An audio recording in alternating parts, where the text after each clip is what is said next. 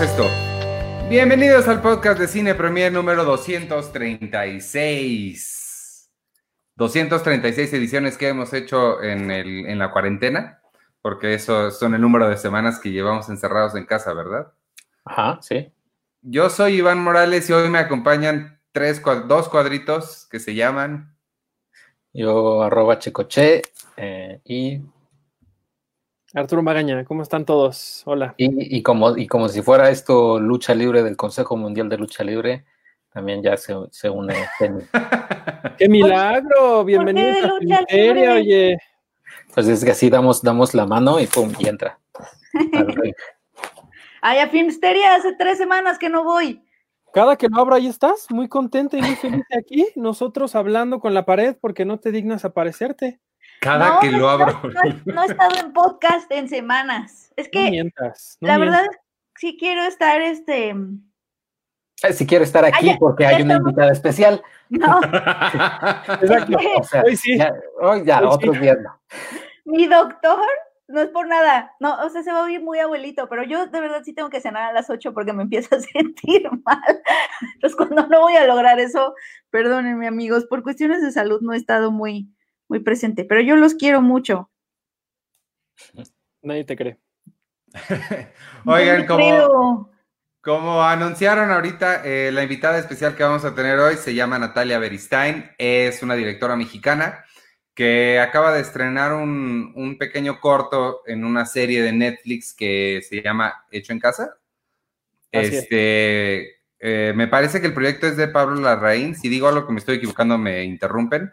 Eh, y es básicamente seleccionaron a muchos cineastas de alrededor del mundo y les pidieron pues que hicieran algo eh, tal cual.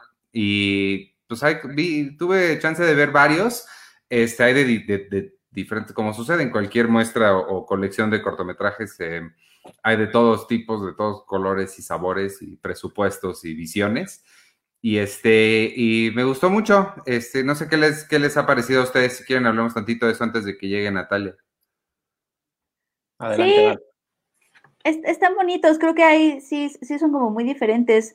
Eh, no, he, no he terminado de ver todos, pero sí me gustan, sí me gustó mucho en particular el de Natalia porque mm, o sea, como siento que todavía no sabemos cómo, o sea, apenas están surgiendo las primeras historias audiovisuales del confinamiento y, conforme vayamos madurando más o pensando más este, este periodo tan sui generis que nos está tocando vivir, yo siento que va a impactar cada vez más a, las historias en cine y todo. Y al mismo tiempo, no sé si también les pasa a ustedes, también al mismo tiempo siento que hay también una saturación de, perspectivas sobre el confinamiento, ¿sabes? O sea, no, solo tenemos todos redes sociales para estar poniendo lo que nos pasa, sino que está TikTok y están las videollamadas, o sea, como que también al mismo tiempo hay como muchas perspectivas de cómo está viviendo la gente el, confinamiento, como hay como esa como contradicción. Pero a mí sí me, las, las perspectivas que más me están empezando a dar curiosidad son las de los niños, pues por eso me gustó mucho el corto de Natalia, porque, o sea, como que siento que los adultos estamos hable y hable de cómo nos ha afectado y, diarios de la pandemia mil, em, y oh, cómo se ha detenido la vida y todo, pero, o sea, creo que quienes la van a contar a través de sus memorias van a ser los niños, ¿no? Sí. Entonces, me ajá. No, no, adelante, adelante. No, no, eso, o sea, como que sí siento que, que es una perspectiva que cada vez me interesa más conocer, ¿sabes? Porque siento que sí lo están, o sea, vamos a conocer mucho de este periodo en el futuro gracias a las memorias de los niños, ¿no? Que iban a contar esas historias. Entonces me gustó mucho su, su, corto porque justo no vemos a un adulto, es su hija ahí, este, como ingeniándoselas para pasar el tiempo y siento que fue una perspectiva que al menos yo, yo estaba, tenía como mucha sed de, esa, de ese punto de vista. Porque aparte, a veces yo sí me siento así como un niño que no sé qué hacer, como que de pronto sí me, me, quedo así parado y digo, ¿y ahora qué tengo que hacer? Y, ah, pues tienes que planear la revista de agosto. Sí, bueno, pero eso ya lo hice, pero de pronto sí llega un momento en el que, en el que sí me quedo como de, como que el, mundo es tan horrible y tan pesado que ya, que a mí sí se me, se me borra un poco el, el, el cassette. Y, y, hablando de, lo que tú mencionabas, Penny, que me gustó mucho también fue el de, creo que es el de Rachel Morrison. Ah, sí. que primero le está hablando a, su, a su hija o a su hijo, no recuerdo bien, pero aparte me gusta mucho porque le dice, o sea, empieza como, a contar lo que ella está haciendo por él, recordando a su mamá que hizo más o menos lo mismo por ella cuando ella tenía cáncer, o sea, cuando su mamá tenía cáncer y estaba en el hospital. Entonces, como una mezcla ahí bien, bien, bien dolorosa de, como de ambas, ambas, ambas em, infancias vividas en, distintos momentos, pero que coinciden en muchas cosas. Y también me gusta mucho esto que dice al final de, pues nosotros somos privilegiados, ¿no? Y tenemos dinero y tenemos una casa y podemos hacer esto, pero hay mucha gente que no lo tiene, hay mucha gente que eso, eso que también de pronto en algún momento hasta lo comentamos aquí, de pronto como que se sentía un poco una distancia gigantesca entre las celebridades que estaban en sus mansiones de Los Ángeles, así, quédense en, en, casa, amigos, no salgan, no sé qué, o la gente aquí ricachona criticando a los que salen a la calle porque tienen que trabajar. O sea, como que también estas cosas, eh, como que de pronto se nos habían olvidado un poco y, me gustó mucho también como, como Rachel lo, pues, pues, lo hizo, que no sé si ya había dirigido ella antes, yo me acordaba que ella era cinefotógrafa, pero... sí, ha dirigido como un par de cositas bien chiquitas. De hecho, ella es la primera mujer, la primera mujer este, en ser nominada a fotografía en el Oscar. Mm. pero sí, eso también está bien. Nominación, pero veo que no. Y habla justo también, ¿no? De la memoria. Eh, el, de Natalia es más cómo, cómo la niña se apropia de todos sus espacios posibles en su casa. Y el de Rachel Morrison es la carta de ella a su hijo de cinco años, en donde le dice que le cuenta que para ella este cuarto de hospital, ella no lo recuerda como un cuarto de hospital cuando tenía cinco años y estaba su mamá ahí, sino que lo recuerda como toda, todo este universo que, me recordó mucho por eso a, Room, de, protagonizada por, por Brie Larson, ¿se acuerdan? Ay, Jacob Tremblay cuando era un bebé. Que, están secuestrados, pero que el niño vive, lo vive como todo su mundo y es, y es gigantesco en su mente, no tiene límite ese mundo. Y un poco es, es, es, lo mismo en este corto. Ella le, le está contando a su hijo que ella no se dio cuenta que era un hospital, sino que ella lo vivía como una gran aventura y le desea a su hijo que también recuerde así el confinamiento, o sea, que, que no recuerde el miedo, la inestabilidad, la incertidumbre, sino que recuerde que, que subirse arriba de su, de su coche, que además es una camionetota. O sea, es que también, también en, los cortos se ve eso, ¿no? O sea, pues estábamos, también bien de Maggie Gyllenhaal, que además está casada con un actor. entonces es un corto que tiene como muchísimos recursos, que bueno, eso también se ve en los cortos. Pero sí, de, eh, el de Rachel Morrison tal cual le, le desea a su hijo que no recuerde el confinamiento como las partes feas, sino las partes increíbles de, de lo que fue, era jugar con su hermanito y, y explorar y tener aberturas y todo eso. A mí el que me dio un chorro de risa fue el de Paolo Sorrentino con. Ay, a mí también. Con el Papa y con, y con, y con la, reina así, con su mano todo el tiempo así. Yo dije, órale, lo animaron, ¿no? Pero no, yo creo que sí es una. ahí que está todo el no, pues es una figurita. Hay una parte donde bailan, ven los muñequitos, y, de verdad la imagen de Pablo Sorrentino, así con sus muñequitos mientras los filmaba, me, me hizo el día también. Oye, voy a detener tantito la conversación de qué hacer en, ¿cómo se llama? ¿Cómo, esto, hecho, en, casa. Porque mi mamá nos está saludando y quiero que la saludemos porque la otra vez nos saludó y dice que la ignoramos. No, hola. Hola, mamá Iván. Este, a mí, a, mí también el de Pablo Sorrentino me gustó mucho. El que, el, ah, no los he visto todos, pero el que no me gustó nada fue el de Kristen Stewart. no, no, no se me hizo muy... Eh, y lo que, pero lo que sí me gustó mucho, y digo, eh, toda es gente, todos son cineastas profesionales, no tendría por qué haber esto, pero hasta ahorita al menos no ha habido ninguno que haga el truco este de típico estudiante de, ah, nos dejaron hacer un corto sobre la pandemia, no sé qué, ¿sabes? O sea, el corto que se trata sobre la tarea que te dejaron hacer. Sí. Este, eso me ha dado gusto.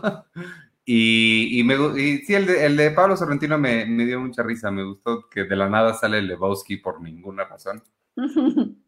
Porque aparte todos somos el Big Lebowski en estos momentos. Todos somos de Dude en algún momento con nuestras pijamas extrañas o en calzones o haciendo cosas como, como lo haría él.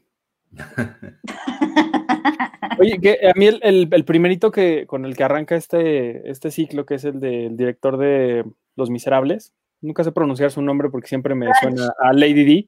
Yo también le quiero decir Lady todo el tiempo, me siento súper mal.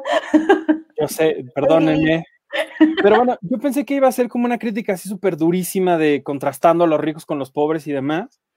Y de pronto como que sacó el dron cinco minutos y aunque estuvieran los planos medio feos, como que así los metió y se acabó. ¿El dron? Ajá. Como Eso que no lo he visto. el, Oh, es el no. primerito del- de, de- de toda la, la colección. Ustedes si les hubieran, obviamente nosotros no somos cineastas, pero si les hubieran dejado, Ey, ey, ey, ey, ey, algunos de nosotros No, fuimos claro. a una escuela donde excepto nos Iván, que, que eso éramos. no me dejaste terminar, excepto Iván, que filmó ya una película. Ya, Este, ya tenemos aquí a, a ah, Natalia. Natalia, sí, ver, mejor deja. dejo, dejo mi reflexión para ver. Ahí está. Y nosotros hablando mal de Natalia ya llegó. ¿Cómo estás, Natalia? Feliz cumpleaños también. Gracias. Eh, pues aquí, un día más. Pero Pues bienvenida, gracias por acompañarnos. Estábamos justo hablando de este proyecto en el que al que te sumaste y este y pues nada, yo a mí nada más me gustaría comenzar, ya que nos dijiste que estás bien. Este, ¿cómo, cómo fue el acercamiento? ¿Cómo, cómo comenzó esta idea? ¿Cómo te, te llegó un mail, te hablaron, te dijeron, ¿quieres hacer esto? me contactó la gente de Fábula directamente, este, Ángela Poblete, que es la encargada de Fábula TV. Desde el año pasado que yo me fui a hacer con ellos eh, una serie que se llama El Presidente, eh, empezamos como una colaboración chida y hemos seguido en contacto y tenemos como un par de proyectos por ahí desarrollando en conjunto y pues todo se paró, todo se derrumbó eh, y entonces se inventaron este proyecto y junto con la gente de The Apartment y me, me invitaron directamente preguntándome, primero Ángela me habló y me dijo, oye, está esta posibilidad, estamos viendo si va a suceder o no, ¿te interesaría? Y fue de, "Pues, pero por supuesto que sí. Digo, la verdad es que en ese momento solo me dijo, estamos pensando en, juntar voces de distintos directores y directoras del mundo. Me enteré hasta el día del, del anuncio oficial que era como cartel de Coachella. Sí, además así, así venía en el mail cuando lo anunciaron, me acuerdo. Pero, estaba- pero fue muy emocionante verte en esa lista, la verdad. Sí nos emocionamos todos contigo, si nos lo permites. Qué chido. Yo también. Estaba así como de mamá, voy a salir junto a la Oye, estábamos, ¿qué tan difícil es, digo, o no fue quizá, cuando te dicen que es un proyecto eh, hecho en casa, eh, sobre, sobre, o que tenga que ver con el confinamiento, eso, así, así, sí les dijeron eso, o era como, sí, ¿no? Sobre la Mm. experiencia. Pues no? digamos que así directamente, por lo menos a mí no me lo dijeron. Lo que, lo que sí era una línea es, pues, filmarlo durante el confinamiento, Mm. este, pero, pero no que necesariamente tuviera que estar amarrado a eso, aunque era muy difícil, este, pues, no sentir que, que por ahí venía la directriz, ¿no? Claro.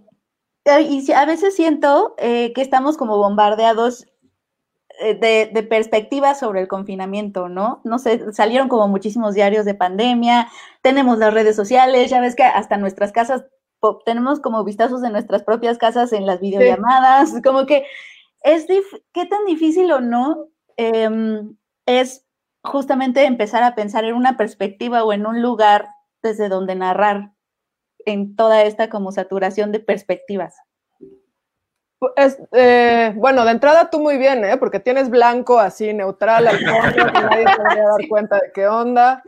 Este, pero no, pues no lo sé. Pensaría que, que hay un lado en donde, primero que nada, fue como trabajar con aquello que es lo inmediato a, a mi, a mi confinamiento y que tiene que ver claramente con mi espacio y con mi, con mi hija.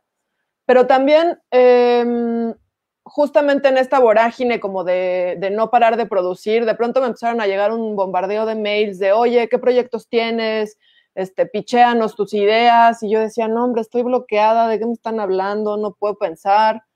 Pero mientras, pero eso me llevó de pronto a decir, bueno, creo que me gustaría hacer algo para niños, porque ho- hoy más que nunca me doy cuenta del poco contenido audiovisual que hay para niñas y niños, por lo menos en Latinoamérica, este, porque pues digo, están los subtítulos y hay cosas increíbles o los, los doblajes, pero la verdad es que me, me, pregunto por qué no hay cosas chingonas, o hay, pero muy pocas, eh, para niños y para niñas. Y, y supongo que esa, esa primera pregunta me llevó a, quizá inconscientemente, a querer este, tomar esta narrativa a partir del punto de vista de mi hija. Que, Oye, que ¿no? Sí. Ah, no, no, no, adelante, Artur. No, no, adelante, adelante. Ah, perdón. Eh, pues siempre hemos visto que en, en, México la gente que hace cine es todóloga, ¿no? Y saben dirigir, actuar, producir, editar, el, son el catering, hacen, hacen de todo porque así es su naturaleza, así se les enseñó, así conviven con toda la gente. ¿Qué, tan, qué tanta libertad fue el, tú tener la decisión de absolutamente todo? ¿Fue más difícil? ¿Eso te, permitió explorar otros conocimientos? ¿Cómo lo viviste?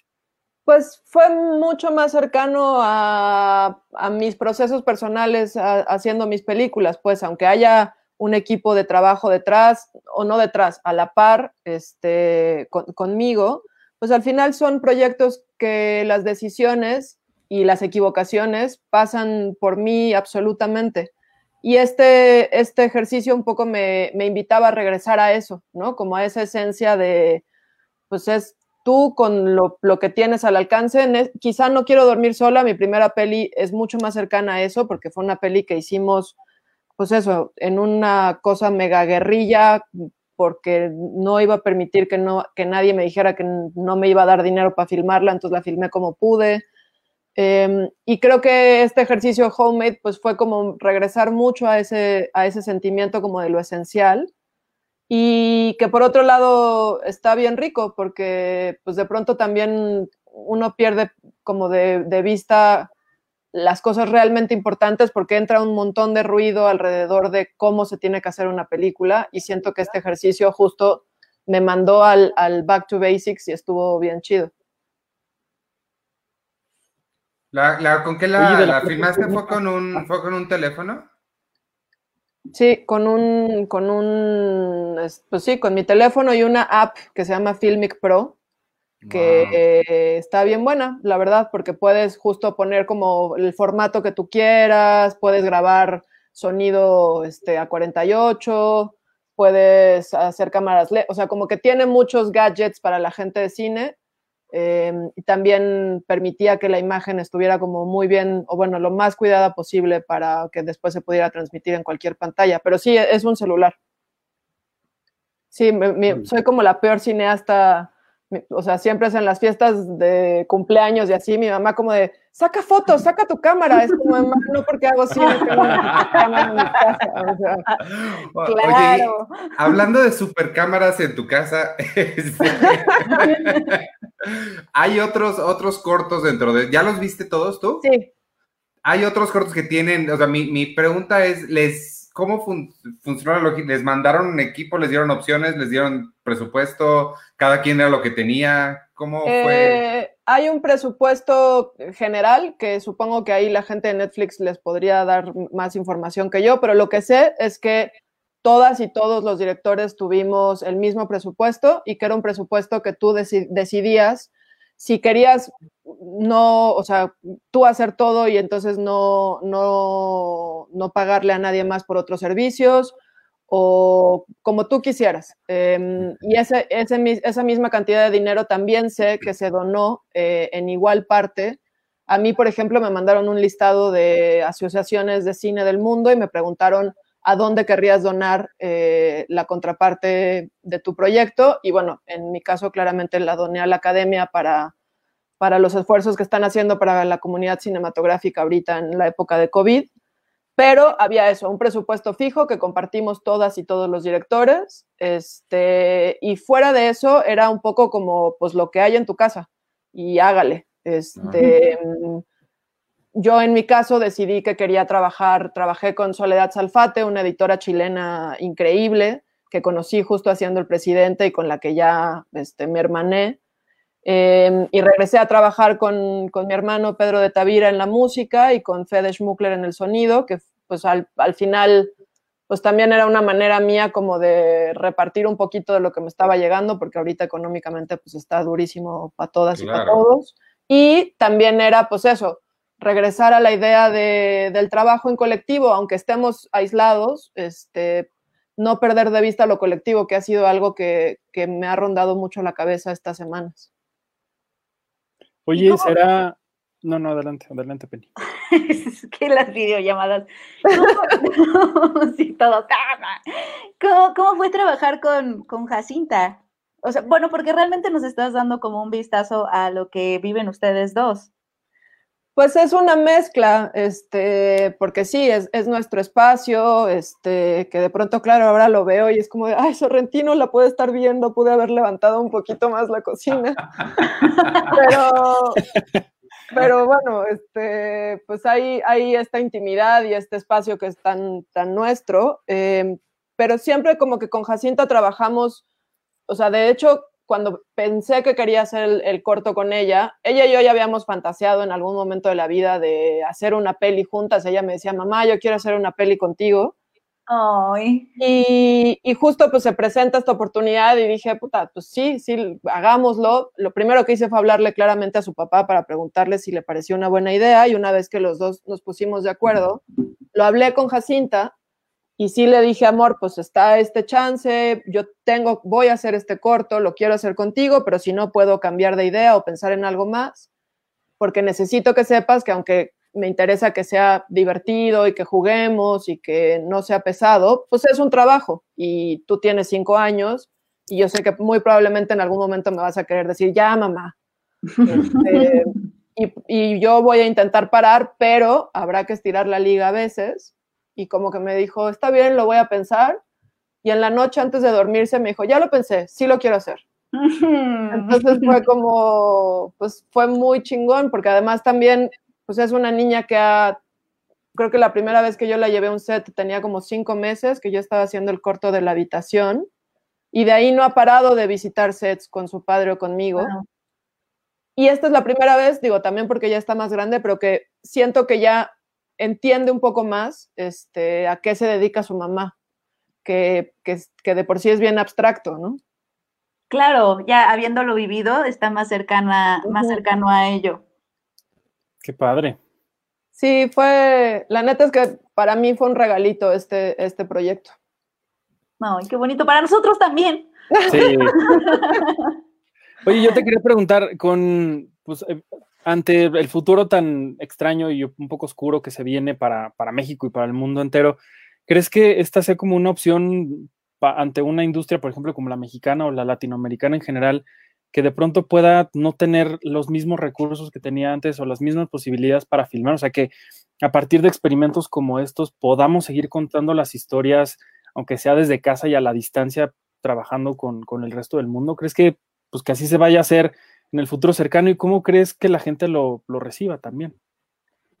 Eh, pues creo que de entrada es, vaya, ya está sucediendo, pues, y, y, yo veo los, los 17 cortos y si bien hay claramente unos con los que conecto y resueno más que otros, al final me parece un ejercicio bien poderoso eh, y donde también termino de verlo y, y, uno no puede dejar de preguntarse en todas las otras voces que no están ahí, porque claramente esto está como inscrito en un contexto socioeconómico más menos, este, pero por lo menos que atañe a cada, a cada país. Eh, estamos todos medianamente en, en, la misma línea y hay un montón de voces, pensando que somos 7 billones de habitantes, este, pues que no están ahí y que siento que esto esperaría que abriera como la válvula para que la banda pueda decir, claro, pues yo puedo hacer un corto, una peli, este, con lo poquito que tenga en mi casa, este, porque lo que importa es, ahí sí creo que regresar a la esencia de contar las historias y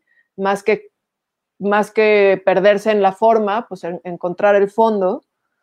Eh, y sin duda esto pues abre posibilidades. Eh, no sé si aspiraría a que así se mantuviera por siempre, siento que estaríamos perdiendo más que ganando, pero de que es una manera de, de transitar este momento, creo que, que, sin duda que lo es. Ay, pensé que tenías una pregunta, pero no, ¿verdad, Iván? No, no, no, este, más bien yo creo que eh, sí, no, lo que ustedes pregunten. bueno, yo quería. Es yo que quería... me da miedo comerme el tiempo de Natalia también. No. Tengo eso en mente, no sé cuánto. Nosotros, este programa debe saber que a veces dura dos horas y media, entonces. Ah, ok. Tanto sí no alarmo porque tengo que ir a dar de cenar, pero me queda un rato. si quieres, hagamos una, una o dos preguntas más y ya te, te liberamos. No, tranquilos, digo, como ustedes quieran, pero yo me había programado una hora, como ustedes me digan. Ah, yo, bueno. te, yo te quería preguntar, Natalia, es que cuando, ¿qué, ¿Qué del confinamiento? O sea, porque también hemos, estamos, hemos estado bombardeados de imágenes también, ¿no? Las videollamadas, las, las pantallitas, etcétera. Eh, lo que vemos en la tele, o sea, como que vemos el mundo ahorita por ventanas. Y como cineasta hay alguien que piensa en imágenes, ¿hay algunas imágenes del confinamiento que te hayan marcado hasta ahorita? Mm, puede ser algo, no, no debes, no puede, no, no a fuerza algo que haya sido público, sino algo que sí, haya... Sí, sí, eh, digo, creo que de lo público es como muy difícil no pensar en estas imágenes postapocalípticas absolutamente actuales de las calles vacías, que es, que es como muy, muy impresionante, eh, muy violento en cierto sentido. Ahora me pasa, por ejemplo, que veo series o veo pelis y entonces aparecen, no sé, conciertos, fiestas, reuniones y me empieza a dar como ansiedad, así de no, ¿por qué? Eh, pero la verdad pensaría que, que, mis recuerdos, el otro día me, me invitaron justo a escribir un, un COVID diario, este, entonces como que seguía el, el, trazo de un día en, en, estas semanas y eso me hizo pensar mucho como en, en qué pienso que se va a quedar conmigo de cuando salgamos de esto, si es que salimos de esto.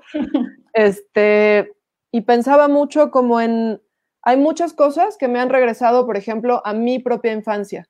Eh, veo a mi hija comiendo mango, eh, embarrándose la boca y los dedos y la cara, y me acuerdo tanto de mí en casa de mi abuela con estos como trinches que eran como tenedores de tres que clavabas en el mango.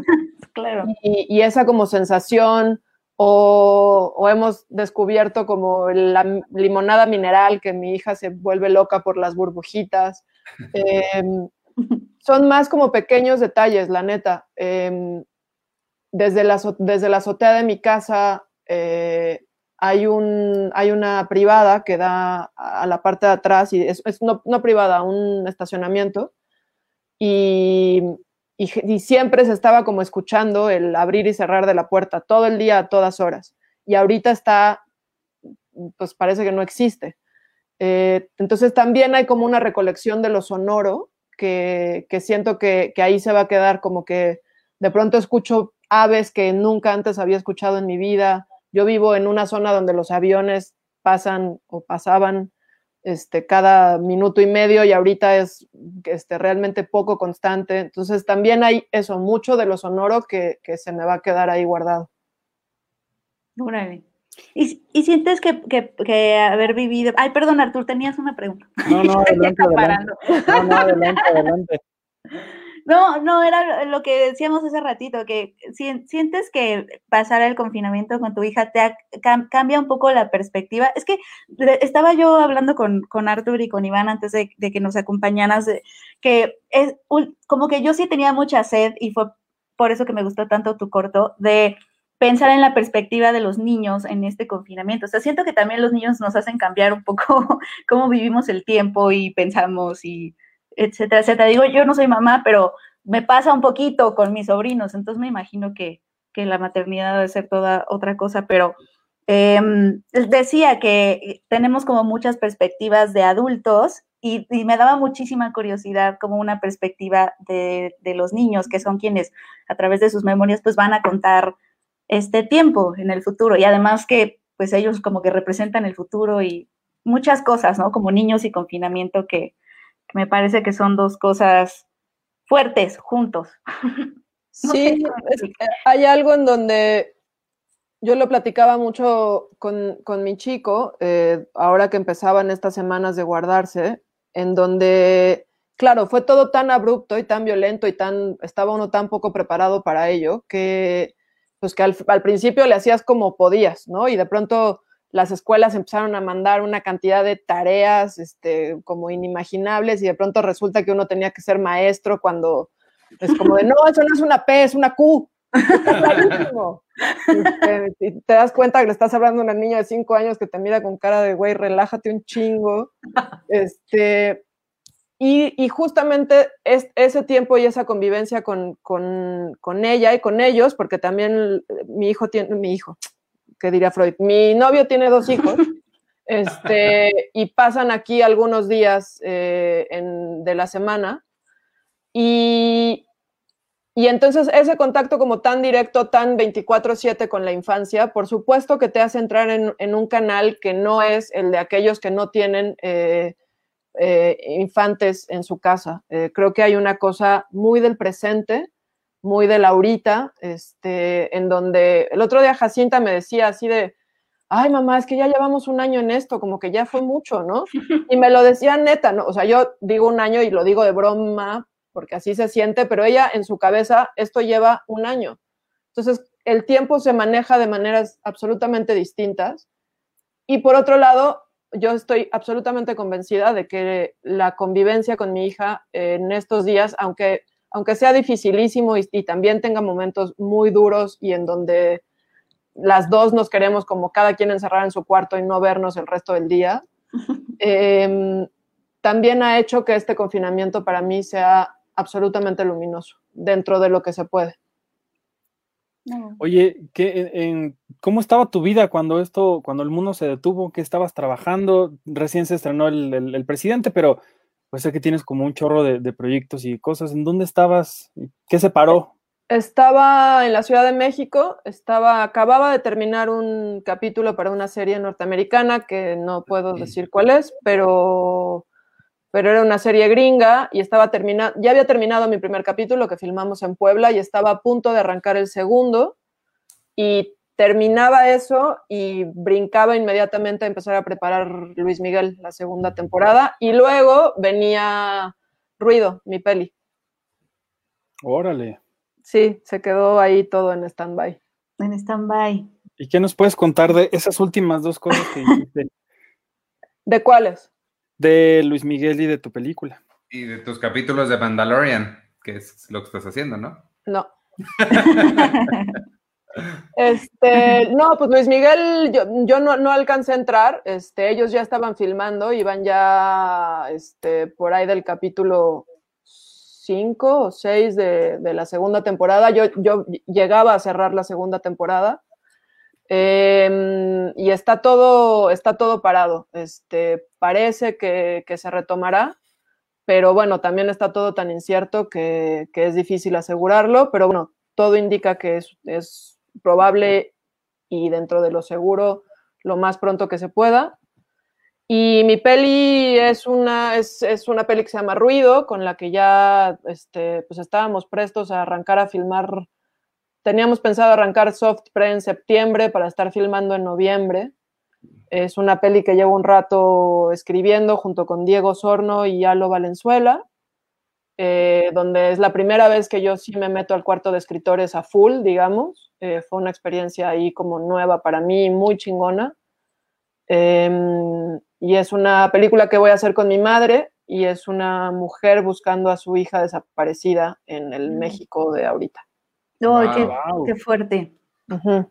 Sí, Oye, y, y, digo, yo soy muy fan también de, de, Diego Enrique Osorno. ¿Cómo fue la, trabajar con él? Digo, ustedes son de mundos distintos. ¿Cómo, cómo se conjuntaron? ¿Cómo fue esa mezcla? Eh, es que yo a Diego, es una buena pregunta, fíjate. A Diego lo conozco hace un buen rato, este, por, por Bengala y por Gabriel Nuncio. Y Bengala, que, que, es la productora donde está Diego, tienen lazos comunicantes muy fuertes con Mr. Wu, que es la compañía productora con la que yo estoy haciendo la peli. Y cuando yo empecé a pensar en el guion, eh, es, un, es, una historia que, que, quiero hacer desde antes de hacer Los Adioses, de hecho. Eh, pero Los Adioses se atravesó como con una fuerza importante y de pronto conseguimos el financiamiento muy pronto. Y la verdad es que em, eh, anímicamente, emocionalmente, entrarle a un tema de esta naturaleza como el que haremos con ruido tampoco está tan sencillo y yo he necesitado como crecer en muchos sentidos para poder sentirme medianamente lista para entrarle a un tema así.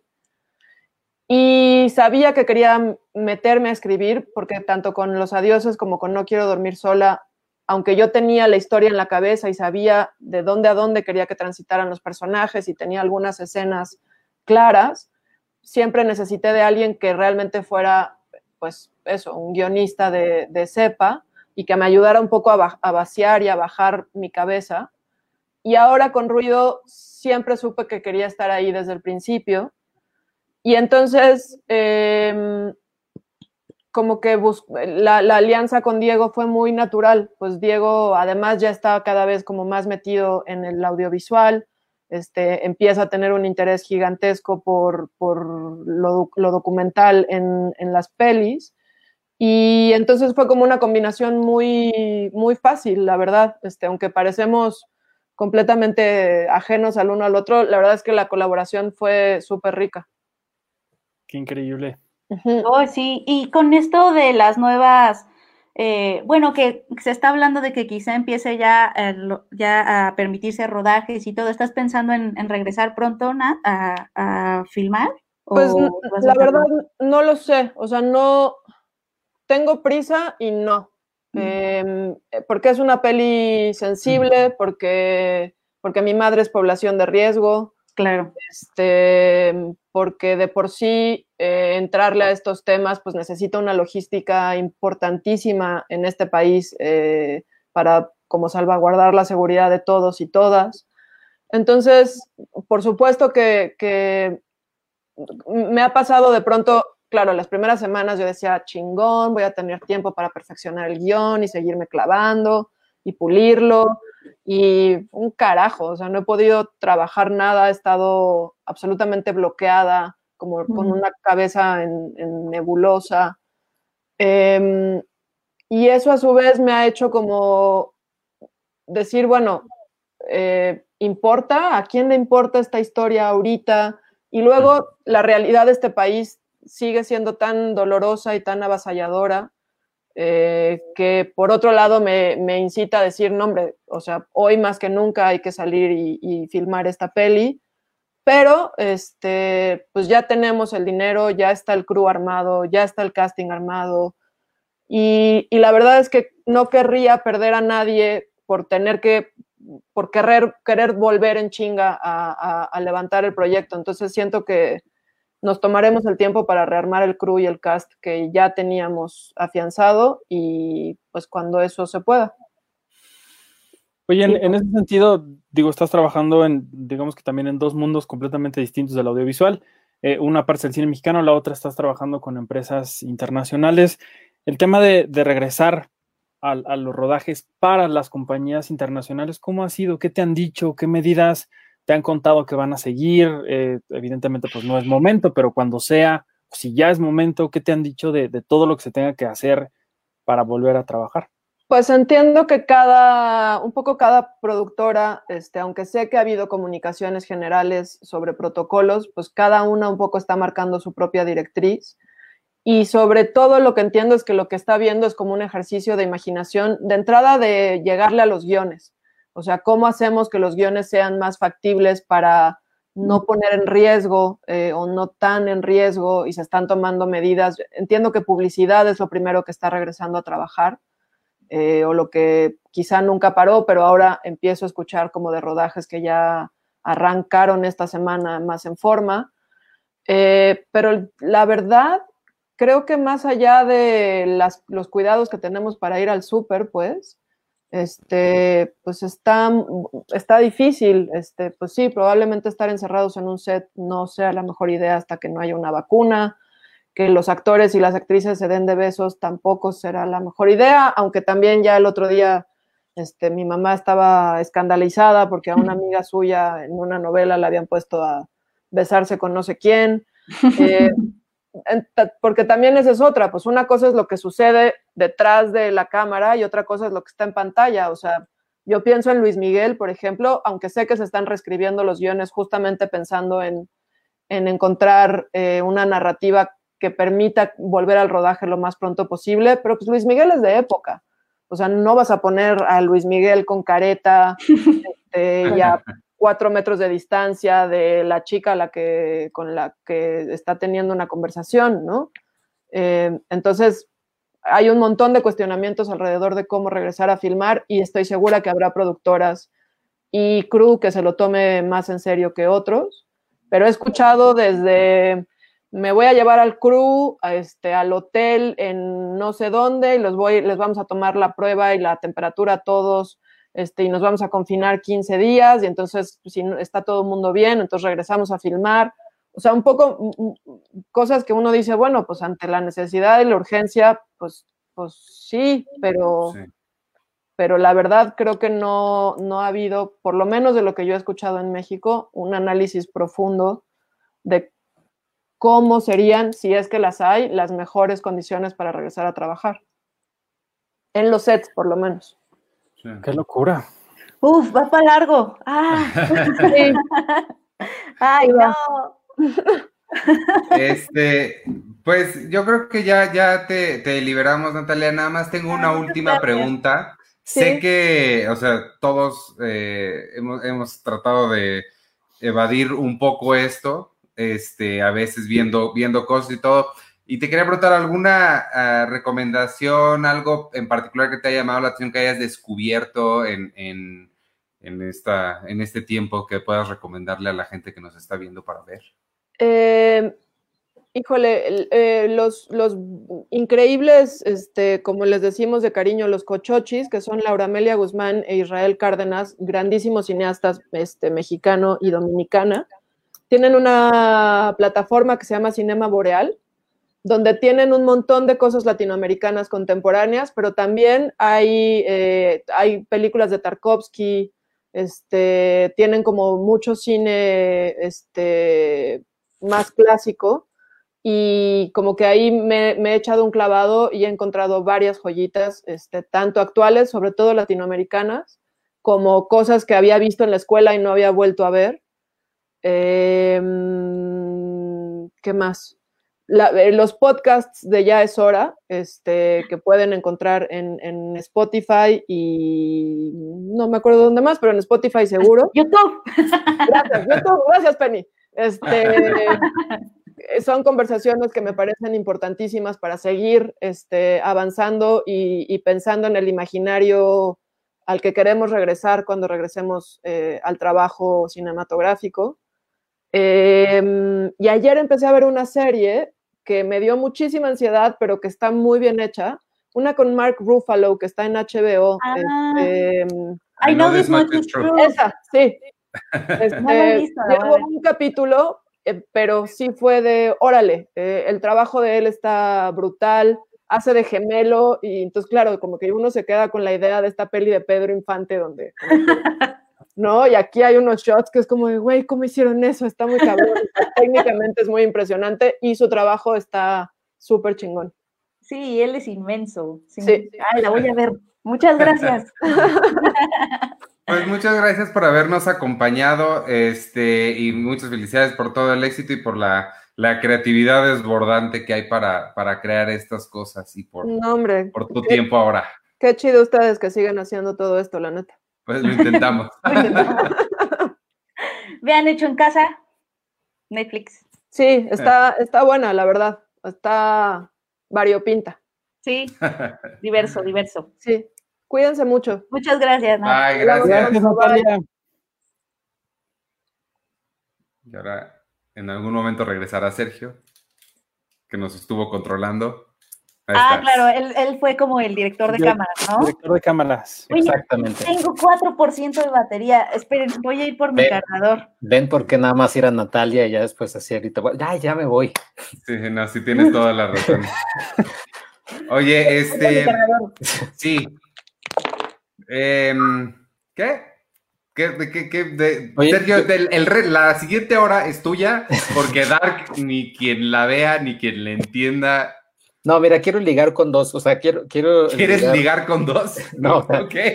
Ligar el tema, el tema de, este Hecho en Casa, estaba hablando de Pablo Larraín, pues Pablo Larraín produce una película que también está en Netflix, que es musical y al parecer el título y estar presente en un lugar es como tienen todo lo similar, porque se llama Nadie sabe que estoy aquí, así como Ya no estoy aquí, esta película se llama Nadie sabe que estoy aquí y es protagonizada por Jorge García, que como recordarán es, es Horley o Hugo Reyes en Lost. Ah, sí. Ah, cierto, sí, sí, vi el póster. Yo había quedado de verla y se me no, no, se me complicó el tiempo. Deja, deja, estoy, estoy seleccionando la imagen para que sepan, para que sepan de la película. Eh, rápidamente, pues la película es sobre un, es una persona, es este Jorge García, que él eh, de niño tenía una voz impresionante y, pues su papá quiere que, pues que cante, ¿no? O sea, quiere como que explotar, explotar su voz. Y entonces el problema de él es que estaba, pues está pues, como, como cobran, Jorge García es, está un, un, poquito gordito. Y en esa, en esa época, ya se fue Penny, en esa época, en los 80 más o menos, pues obviamente era todo sobre imagen y demás, y le dicen al papá, bueno, tu hijo está increíble, tiene una voz maravillosa, lo que quieras, el problema es que, pues míralo, ¿no? Este, está gordo. Entonces vamos, a, ah. vamos a usar un, doble, vamos a, ahora sí como, como una estrella de pop. Eh, vamos a ponerle a alguien mejor. Él va a ser la imagen, tu hijo va a ser la voz y, ya. Ese es el flashback y obviamente es corte a el presente donde vemos a este Jorge García viviendo en una isla muy remota en Chile y pues, pues está ahí, ¿no?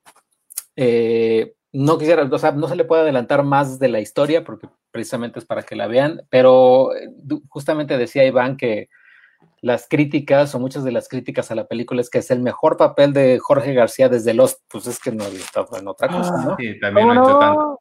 ¿Cómo no? Salió en How I Met Your Mother, es The Blitz, en un capítulo increíble de que todo le sale mal al pobre. No, eh, más bien él se pierde de todo porque tiene muy mala suerte. ¿Habla en español en esta película? Hablan en español. El, tema que canta Jorge García es en inglés. Es un tema muy bonito. Está, está padre la canción. Eh, pero hablan en, español. Él obviamente habla muy poco en español, porque obviamente es un personaje callado y muy así como, como introvertido. Y le, cuando le dice a una chica, oye, tú hablas muy chistoso, ¿por qué? Ah, es que yo estuve en Miami, viví en Miami mucho tiempo y ya, ya esa es como su solución. Pero la película está, o sea, combina unas cosas ahí como, como de realismo mágico y el final es, es, muy conmovedora, es muy catártica y, y sí, la verdad es que Jorge García lo hace, o sea, está al nivel de los, los capítulos de Horley cuando está muy, muy triste y muy melancólico, está a ese nivel. ¿De qué estamos hablando? Eh, se llama la película Nadie sabe que estoy aquí. Es, es una película chilena eh, dirigida por Gaspar Antillo y producida por Pablo Larraín. Oye, qué padre. ¿Dónde, dónde, dónde está? Está en Netflix, se estrenó el martes pasado. Ah, ok, ok. Por si la, por si la pueden ver. La premisa me suena similar, ¿no? Hay, hay otra película que es, que es parecida o, Es que me, suena mucho la, premisa de, de, Bueno, la primera parte, lo que dice es que recuerda él que cambian a la, a la, persona. Le dicen, tú vas a cantar, pero otra persona va a ser la voz. Sí, no, no, la historia de Britney Spears y de... Y de también esto de la bolita que me sube y me baja. Donde Garibaldi. Garibaldi. Oye, qué buena película. Están en, en Acapulco. Claro. eh, no, no, sí, o sea, obviamente sí, a mí también me suena como ese tipo de historia y, y ya, pero esta es más, esta, esta aborda un poquito más hacia más un drama y como, como buen cine latinoamericano es, o sea, tiene mucha contemplación, pero tiene una, tiene una fotografía bien bonita, bien, bien cuidada. Sí se ve, esa foto que pusiste está muy linda. La verdad es que la, la fotografía está muy bonita y, y, les digo, el final está, está muy, muy, o sea, sí, sí, sí, sí lo sientes, sí, sí, sí es muy catártico. ¿Es el actor de Lost? Sí, es, es Jorge García. Sí. Ay, ah. extraños sus pinos.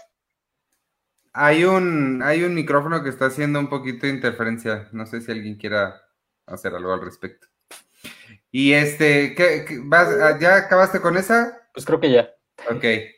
Porque también vimos, y sé que, y asumo, imagino que tú y yo fuimos los únicos que vimos Eurovision, la historia de Fire Saga. Sí, seguramente son los únicos. tú tampoco. Yo no la voy a ver. No, bueno, yo vi, yo vi una cosa de muy tonta en Netflix, que la verdad está tan tonta que, que, que, me llamó mucho la atención. No va a decir nada, ahorita van a hablar ustedes de su película, pero se llama El piso es lava. Ah, dicen que está re bueno. Sí, o sea, es, es, la confirmación de que Netflix es el People and Arts de, de esta nueva era. ¿Se acuerdan de este canal donde había estos, estos dramas así de los, las series de, de, asesinos y luego el siguiente programa era Mi casa, tu casa, donde te cambiaba la vida y luego había concursos. Sí, de, sí, sí. O sea, Netflix es el People and Arts de esta época. El Piso es, Lava es, es un concurso muy tonto, pero increíble que a mí me encantaría algún día en la vida experimentar, que es, si ustedes alguna vez llegaron a ver estos videos tontos de que alguien estaba parado y le gritaban, el piso es lava, y tenían que brincar a algún lugar, es básicamente eso transformado a un set increíble donde hay como eh, Gatorade naranja con chamoy, una cosa así muy rara en la que tienen que pasar de un punto a otro y pues es, es un concurso ahí donde se ganan 10 mil dólares. Es para... Pero es como, es como de obstáculos el, el, concurso. Sí, es como las leyendas del templo escondido, pero con lava. Entonces está bien padre, la verdad. Es, es una cosa muy tonta que vi este fin de semana, pero pueden seguir hablando de, de Eurovision. Yo escuché que esa estaba re buena también. Lo voy a ver. Sí, lo sí, voy a véanlo, ver. Véanlo. Y para verlo con la familia es lo mejor del mundo. Este, pues Eurovision es la nueva película de Will Ferrell con Rachel McAdams, que se me hizo rarísimo ver a Rachel McAdams en algo así. ¿Es como de Game of Thrones? No, no, no, no. no. Eurovision es, para quien no sepa qué es Euro, eh, bueno, Eurovisión, supongo, es un concurso de canciones en, en Europa. Que existe. Que, que, sí, que existe, que es de, la vida real y es famoso porque pues porque son canciones o, o actos muy exóticos o, o, chistosos involuntariamente y mucha gente lo ve como, como de forma irónica. Y este, esta película son Will Ferrell y Rachel McAdams, que probablemente no es su hermana, eh, haciendo un, son, son una pareja de cantantes que su sueño más grande es entrar a este concurso de Eurovisión. Ellos son de Finlandia y a través de ciertas maquinaciones del guion eh, logran entrar al, al concurso. Y, y, pues ya es Will Ferrell siendo Will Ferrell, Rachel McAdams cobrando un cheque y este, no sé, sí me di cuenta que ya llegué a la conclusión de que Will Ferrell no me gusta. es, es, como lo contrario a lo que es, se esperaría de mí porque pues soy fan de Saturday Night Live, me gusta la comedia y Will Ferrell es uno de los grandes comediantes de la época moderna. Pero creo que si hay alguien en la historia del cine que necesita un director que le diga qué hacer es Will Ferrell. Creo que si lo sueltan, se aloca demasiado.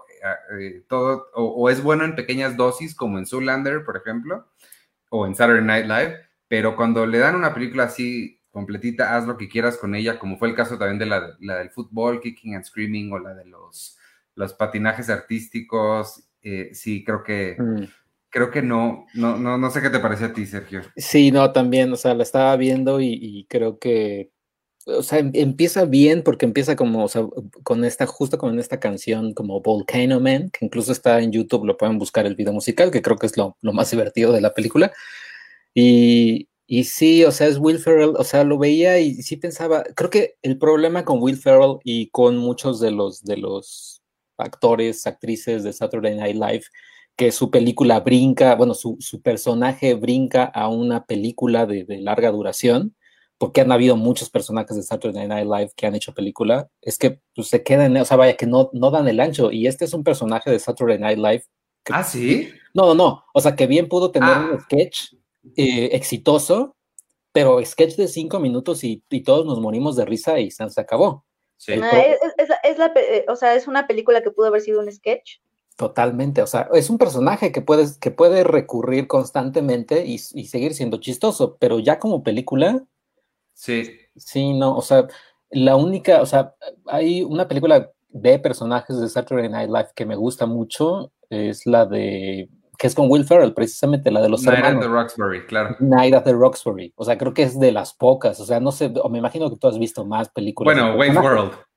Bueno, Wayne's World, Night at the Roxbury, eh, Es que no, o sea, hay muchos. Hay una pero- Molly Shannon que se llama Superstar, que es más Superstar. o menos, pero sí, en general no. Oye, pero yo me acuerdo de una que vi con toda la emoción del mundo porque era Tina Fey, Tina Fey y Amy Poehler, que se llama Hermanas. Ay, sí. Híjole, es terrible. Y había otra que salió en Netflix que se llama Wine Country, que yo tenía También. muchísimas ganas de ver. E Iván me dijo, Ah. ni la veas. No, y además ese es. Maya Rudolph. No, sí O está. sea, es, es Maya- Sí, es o sea, todo el mundo. A mí de esta de Eurovision también, o sea, tuve, me, me- me surgieron muchas, me generó muchas preguntas la, la- la película y aquí las apunté. Eh, tiene muchos chistes, no sé si te pareció lo mismo, Sergio, que tiene muchos chistes que, que parecen chistes locales, como si nosotros cuatro que, que trabajamos juntos y tenemos nuestros chistes locales, hiciéramos una película al respecto. Ajá. O sea, como que no entendí, por ejemplo, de entrada no entiendo qué tiene de chistoso Finlandia. Se, se burlan de Finlandia como si fuera, fam- como si todo el mundo entendiera el chiste de por qué Finlandia es chistoso y, o sea, el hecho de estar allá no, no se me hace particularmente, no, no, no, no entendí. También está Pierce Brosnan, sale de papá de Will Ferrell. pero Y- no canta, ¿verdad? No, él, no- él, él no canta, justo odia que su hijo quiera cantar. Y este, lo de los, lo de los duendes, también hay, hay- el personaje Rachel McAdams cree en duendes y, y el solo hecho de creer en ellos ya, al parecer, ya es el, el chiste. Mm. No sé, sí, sí me pareció muy, muy, Sí. desatinado. Sí, o sea, creo que eh, quizás lo de Finlandia sea porque, o sea, Finlandia no, o sea, tiene, tiene a tener como una presencia musical importante, o sea, es, es como innovador, pero aquí como que el chiste es, mira qué innovadores son estos dos que se pasan de innovadores. Y, y sí, sí, no, o sea, creo que lo, que lo que más me gustó de la película, además de quizás del inicio, es que al final usan una canción de Sigur Rós, que también es increíble la canción de Sigur Rós, pero fuera de eso sí no, o sea, eh, o sea, y salen buenos, o sea, o sea, salen actores que están, o sea, Demi Lovato tiene ahí un, un- un- una participación interesante, este Dan Stevens, que también es como el, el villano, no villano, eh, y tiene una secuencia que yo la veía y decía, es que creo que ya muchas películas, y en general, no solo de Netflix, o sea, creo que ya muchas películas como que buscan este momento que sea clásico y mete nada más, o sea, tiene una sección, una parte en la película a la mitad donde varios, de- varios cantan, varios actores cantan, y es un video musical. Sí. Y no sé qué, qué es, es una canción de, es como un remix de varias, ¿no? De, Sí, los- se- ¿te recuerdas, sabes qué? A Pitch Perfect, donde lo hicieron mil veces mejor, que empiezan, este, eh, eh, esta escena en la que están, eh, no me acuerdo cómo le llaman en, en la película, pero que empieza uno a cantar y el otro le toma la canción y continúan así, y es una Ajá. fiesta Sí. en casa de, de es- este... eh, Chris- de Dan Stevens. No, no, no, pero en, en- en Pitch Perfect. Es, bueno, no importa. Pero sí, es, es, es más o menos esa secuencia, ¿no? La que dices. Sí, exacto, que, que yo la veía y decía, es que es- quieren como que, que esto sea en los anales de la historia de libros de cine, de, ay, mira, que esta, esta, esta secuencia clásica, que se volvió un clásico esta secuencia, y dices, pues no, o sea, eso es nada más casi, casi by the book, queremos meter una secuencia musical con Black Eyed Peas, o sea, con cover de Black Eyed Peas y de ABBA y de no sé quién, y se, se acabó. Sí, no. Qué horror. Pero pues, ya. No, la verdad, siento que no la voy a ver.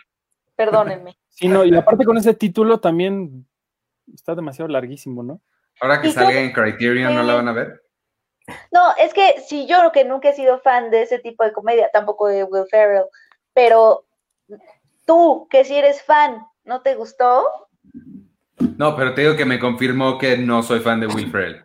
Pero te gusta el tipo de comedia, ¿no? Más bien. Sí, pues, o sea, es el tipo de comedia sí encaja dentro de, por ejemplo, Popstar, la de Ajá. Andy Samberg, que es Ah. increíble, Esa sí me gusta un montón. Popstar Never Stop Stopping. pero, pero sí, en general no, no está. Está al nivel de las películas de Adam Sandler que hace con, con Maquila horrible. Sí. Sí.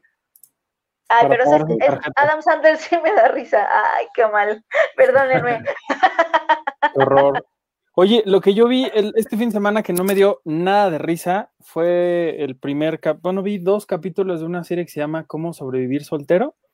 ah, no, pero permíteme, déjame buscarte, déjame buscarte una Dios, imagen. Por porque favor. yo, yo la acabé. No, ¿es en serio? la, acabaste. ¿Cuáles son tus, tus notas?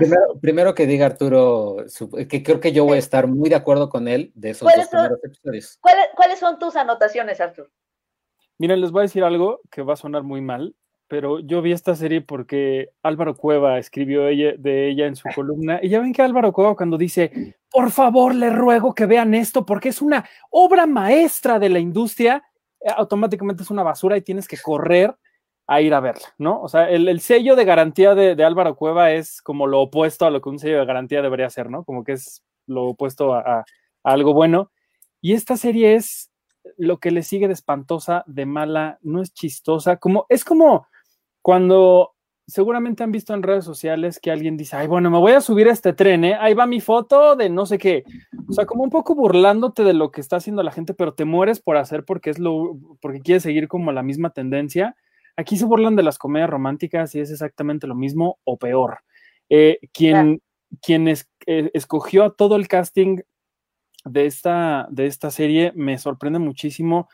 Yo creo que hay gente en México que sí actúa y la gente que sale aquí, pues no actúa absolutamente nada, son ellos siendo ellos mismos, que aparte no sé si tú lo percibiste, Checo, pero gesticulan de una forma en la que parece como caricatura, o sea, como que todo el tiempo están hablando y moviendo las manos, y haciendo caras y moviéndose. ¿Y de qué va, Arturo? O sea, es, no es un documental, pero sí es autobiográfico, ¿no? Es una mm, serie. No? Es la historia de, un, de uno de los Zurita, que no sé si es Emiliano o Sebastián, que está comprometido, o bueno, tiene una novia con la que hizo una comedia hace, hace un tiempo y fue súper exitosa, una comedia romántica en el cine, y después la reestrenan en 3D y entonces burlan un poco como, como de todo esto, ¿no? De que a México le encantan las comedias románticas y están haciendo como una, una burla de toda esa, esa industria. Y después, eh, cuando en el momento de la la, del reestreno de la película en 3D, él le quiere proponer matrimonio a su, a su novia, y entonces, cuando le, da, el anillo y todo, y ella acepta, un periodista así dice, y van a invitar a él a, la boda también, y enseña un video donde ella está teniendo relaciones sexuales con alguien en un balcón, y entonces también se burlan de la prensa amarillista y demás, y es más, es la historia de él volviendo, como dice el título, a ser soltero y encontrando un poco como su, pues su lugar en este mundo ahora que ya no tiene a una mujer. Eh, la serie está plagada de 250 mil cameos de los amigos de toda la producción, porque salen todos los RBD, sale Maite, sale Alfonso, sale este, ay, Cristian Chávez. Es más, sale un, sale un montón de gente, por eso creo que vale un poquito la pena por toda la gente que, que aparece por ahí. Pero de ahí en fuera es. Es que Sí, o sea, sí, totalmente. La, la, la serie comienza mal. el primer episodio muere un perrito. Es, es, horrorosa, ¿no? La no, ya no, ya estuvo que no la vi. Pero que primero lo alcoholizan y se avienta de un balcón. Pero eh, obviamente ya, ¿no? Yo le estaba viendo, o sea, he de decir que cuando pasa esto, eh, pues yo estoy haciendo otras cosas, ¿no? Me estoy haciendo desayunar, estoy, estoy barriendo, bla, bla, bla. Pero entonces em, empieza un episodio, creo que es el sexto, son diez, empieza el sexto que van a ligar a un bar y uno de ellos empieza a ligar con una chica trans, ¿no? Transgénero.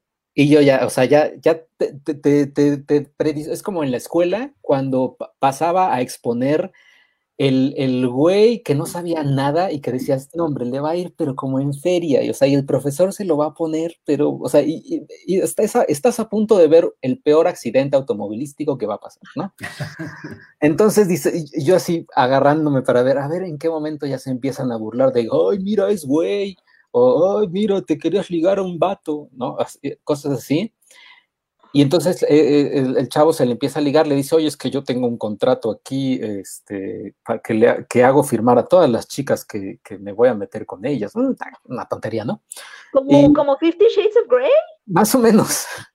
Y entonces, ajá, y entonces... Es muy rara. Y entonces la chava, eh, o sea, la chava le dice, oye, no, te equivocas en una cosa, yo soy una chica trans, y se va.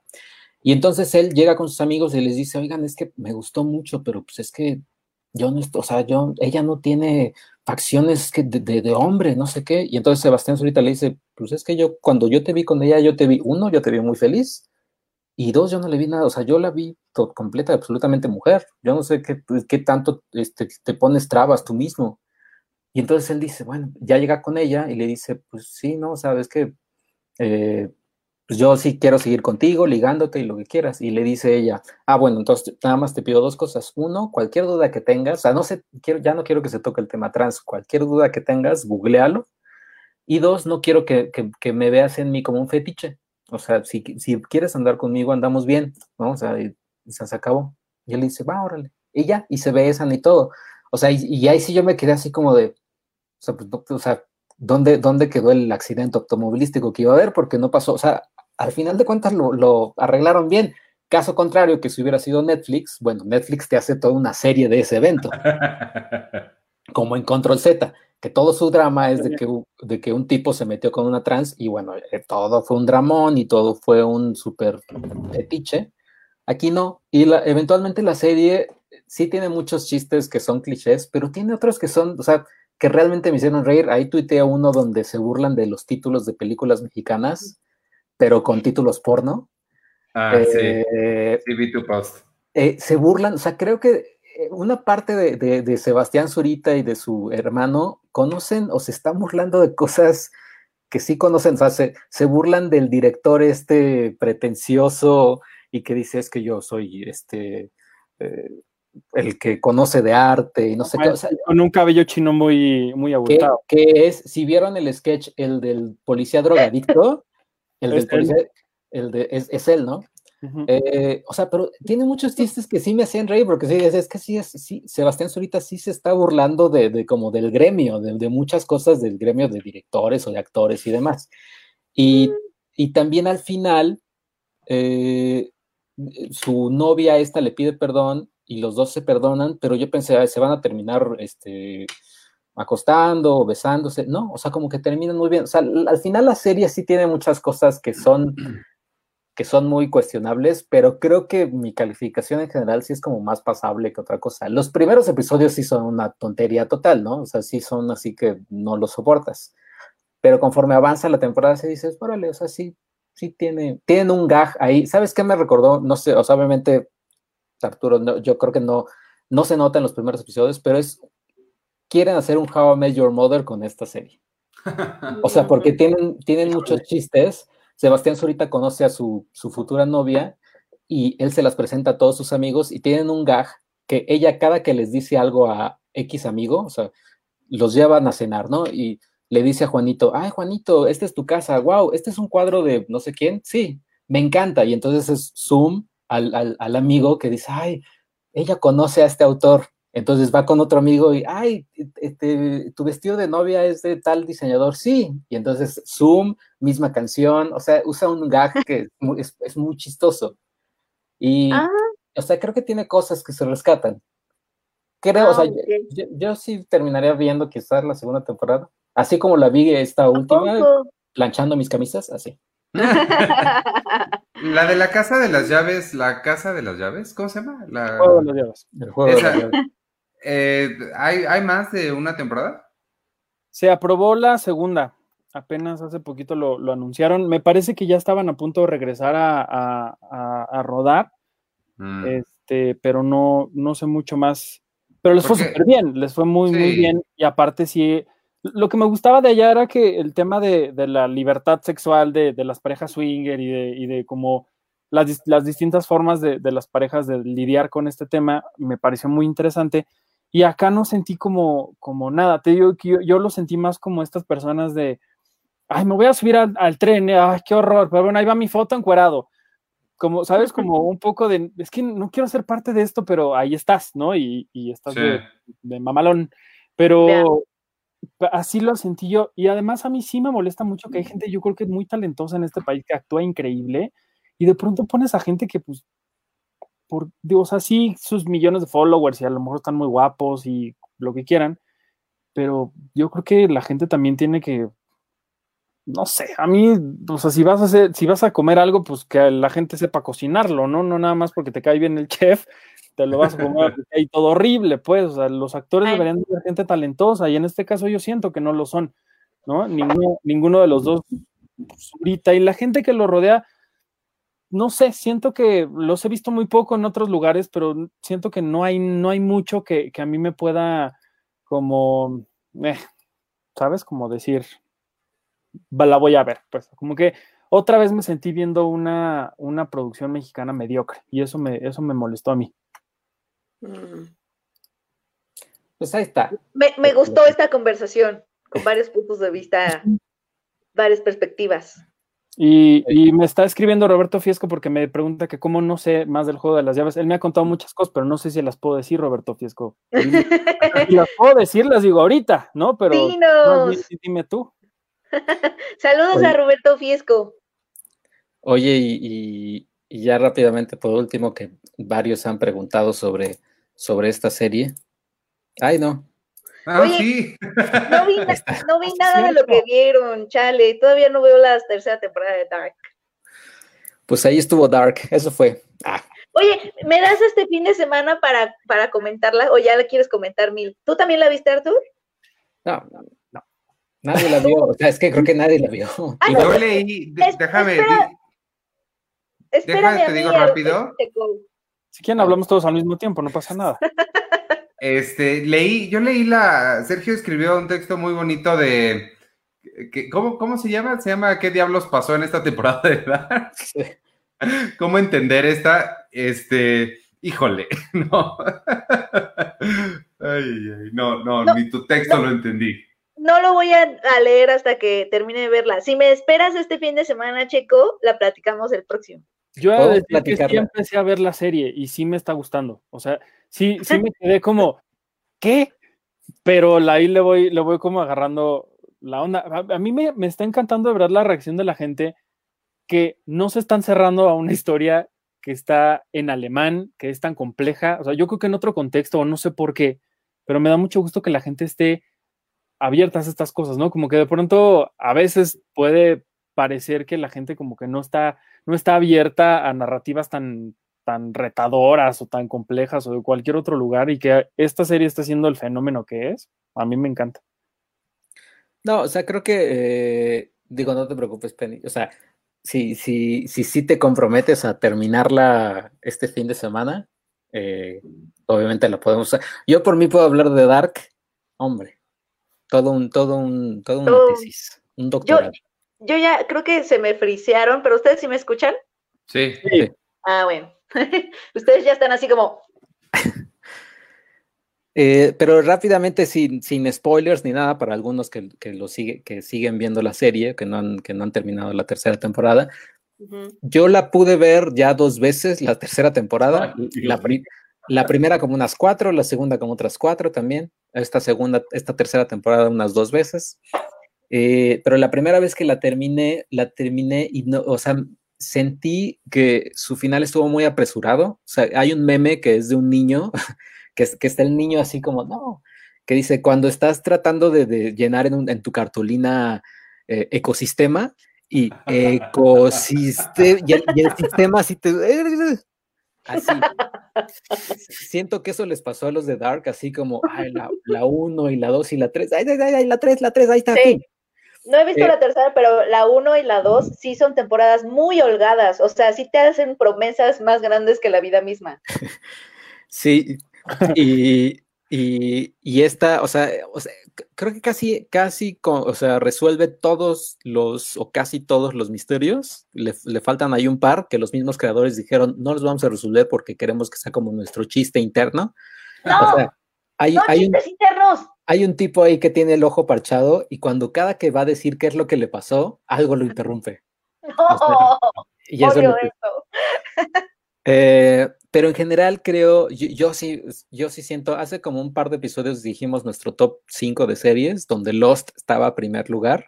Ya obviamente creo que Dark la, la pasó a, a- o sea, Dark ya es primer lugar. Wow. Sobre todo sí, porque incluso hoy salió, bueno, se dio una noticia que Damon Lindelof habló que ABC quería que Lost durara 10 temporadas y ellos querían terminarla a la tercera. Y total, nota. total hicieron como ahí un deal así de no, o sea, a la sexta y se, se acabó, ya las dos partes estuvieron de acuerdo y Damon Lindelof sí, sí decía, o sea, sí no estaba tan confiado en que fueran seis temporadas, de hecho pues, él quería tres y Dark es el claro ejemplo de que ellos querían, los productores querían tres temporadas y son 28 episodios, no, 26 y se nota, o sea, es, es cíclico, como, como, como bien es Dark.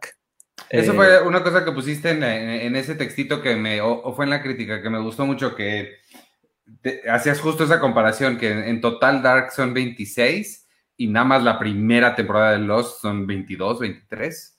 ujú. Entonces, sí, de cómo, o sea, los diferentes estilos de, de producción y que al final pues, se ve el resultado. y que al final se ve el resultado. Y lo que me gustó Y, y mucho. los, y los tampoco descifró sus misterios.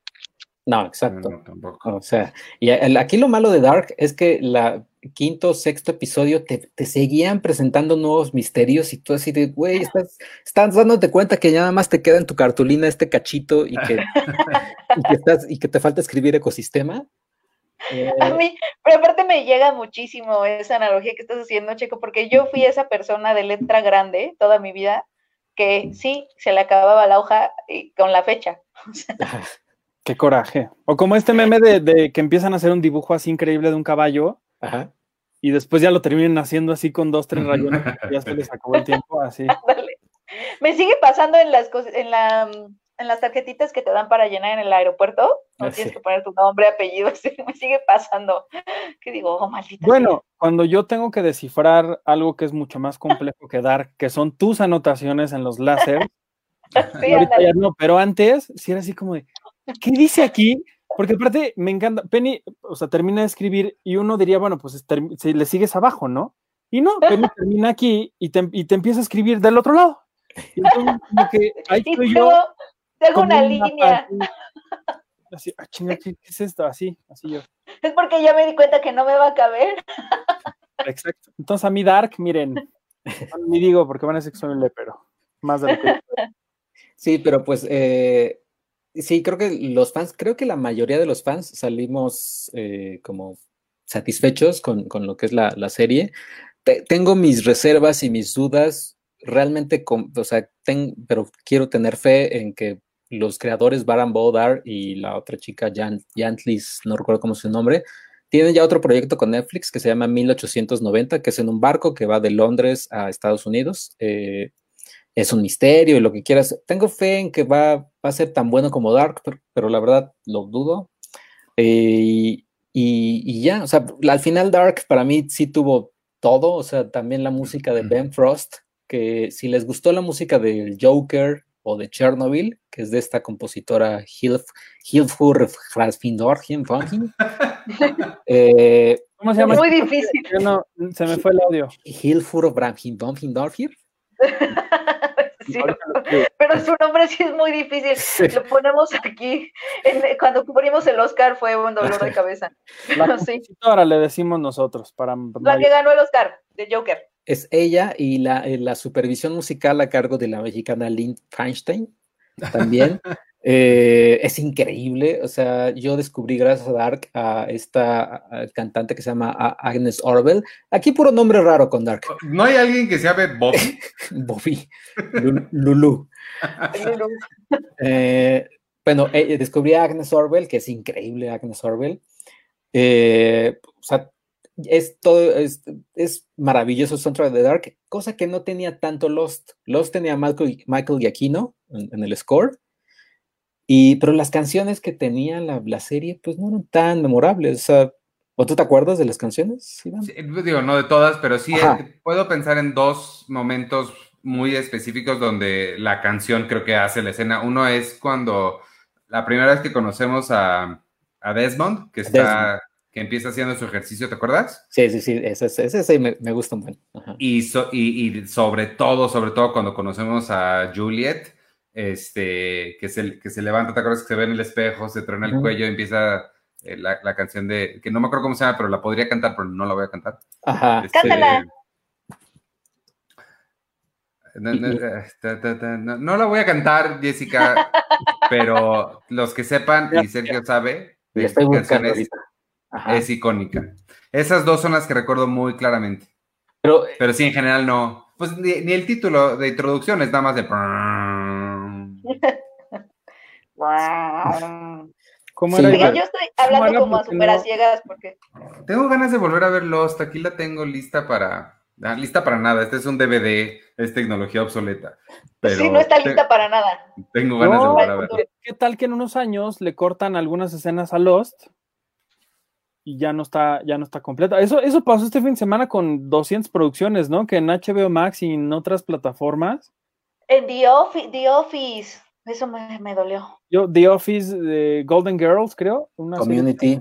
Community, este, en Harry que le- Potter. en Le Harry quitó Potter, escenas Ron. sensibles, sí. El Sí. episodio de los Muppets donde René se vistió de Elmo. Sí, no, mejor, oye, no lo había visto desde ese punto de vista, Artur, tienes toda la razón. Mejor sí quedémonos con nuestros DVDs. Claro. Sí, claro. Sí. La- lástima de Dark, que no, que no, no sé si salga en DVD o en Blu-ray. Debería. No, Pero debería- Las producciones originales de Netflix sí han salido en. No. Stranger, Things. Stranger Things. House of Cards está. Ahorita Les voy a enseñar la Stranger- edición que tengo de, de Stranger Things. Ahora vuelvo. No, algo me dice Sí, que Stranger Things también. algo me dice que Dark va a ser una de las que van a sacar y también el- sobre todo su- sus discos, su vinil. También siento que van a sacar tres viniles porque ya hay dos viniles, pero el tercero ahí bien. Mira, ahí está la, la edición de, de Stranger Things, que es como un VHS. Es como un VHS. ¿Pero son DVDs? Es, es Blu-ray. ¡Wow! ¡Qué bonito! ¿O es DVD? Y No, yo no veo nada, porque están en freeze todavía. Compré- Yo lo, yo lo compré por la caja, la verdad, discúlpeme. Nunca ni siquiera lo he reproducido, solamente lo compré. Pero es un VHS. No, es, un, es una caja. Miren. Es que Sergio estaba jugando a las. Oh, ahí está. Ah, mira. ya. Es una ok. caja. Ay, yo, yo no veo nada. Ah, no es Blu-ray. Sí trae Blu-ray y son dos discos y trae, trae cositas aquí. Y trae, este, no sé qué es esto. Yo Ah, sí. tengo uno igualito a ese, pero es nada más la caja. Me mandaron el VHS de pura onda Miren, y no trae nada. un Demogorgon. Wow.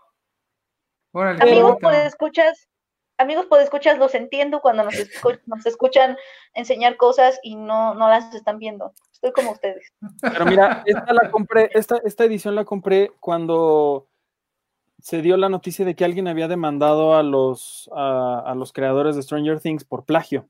Y una de las, dem- las peticiones de la demanda era que bajaran la serie de la plataforma.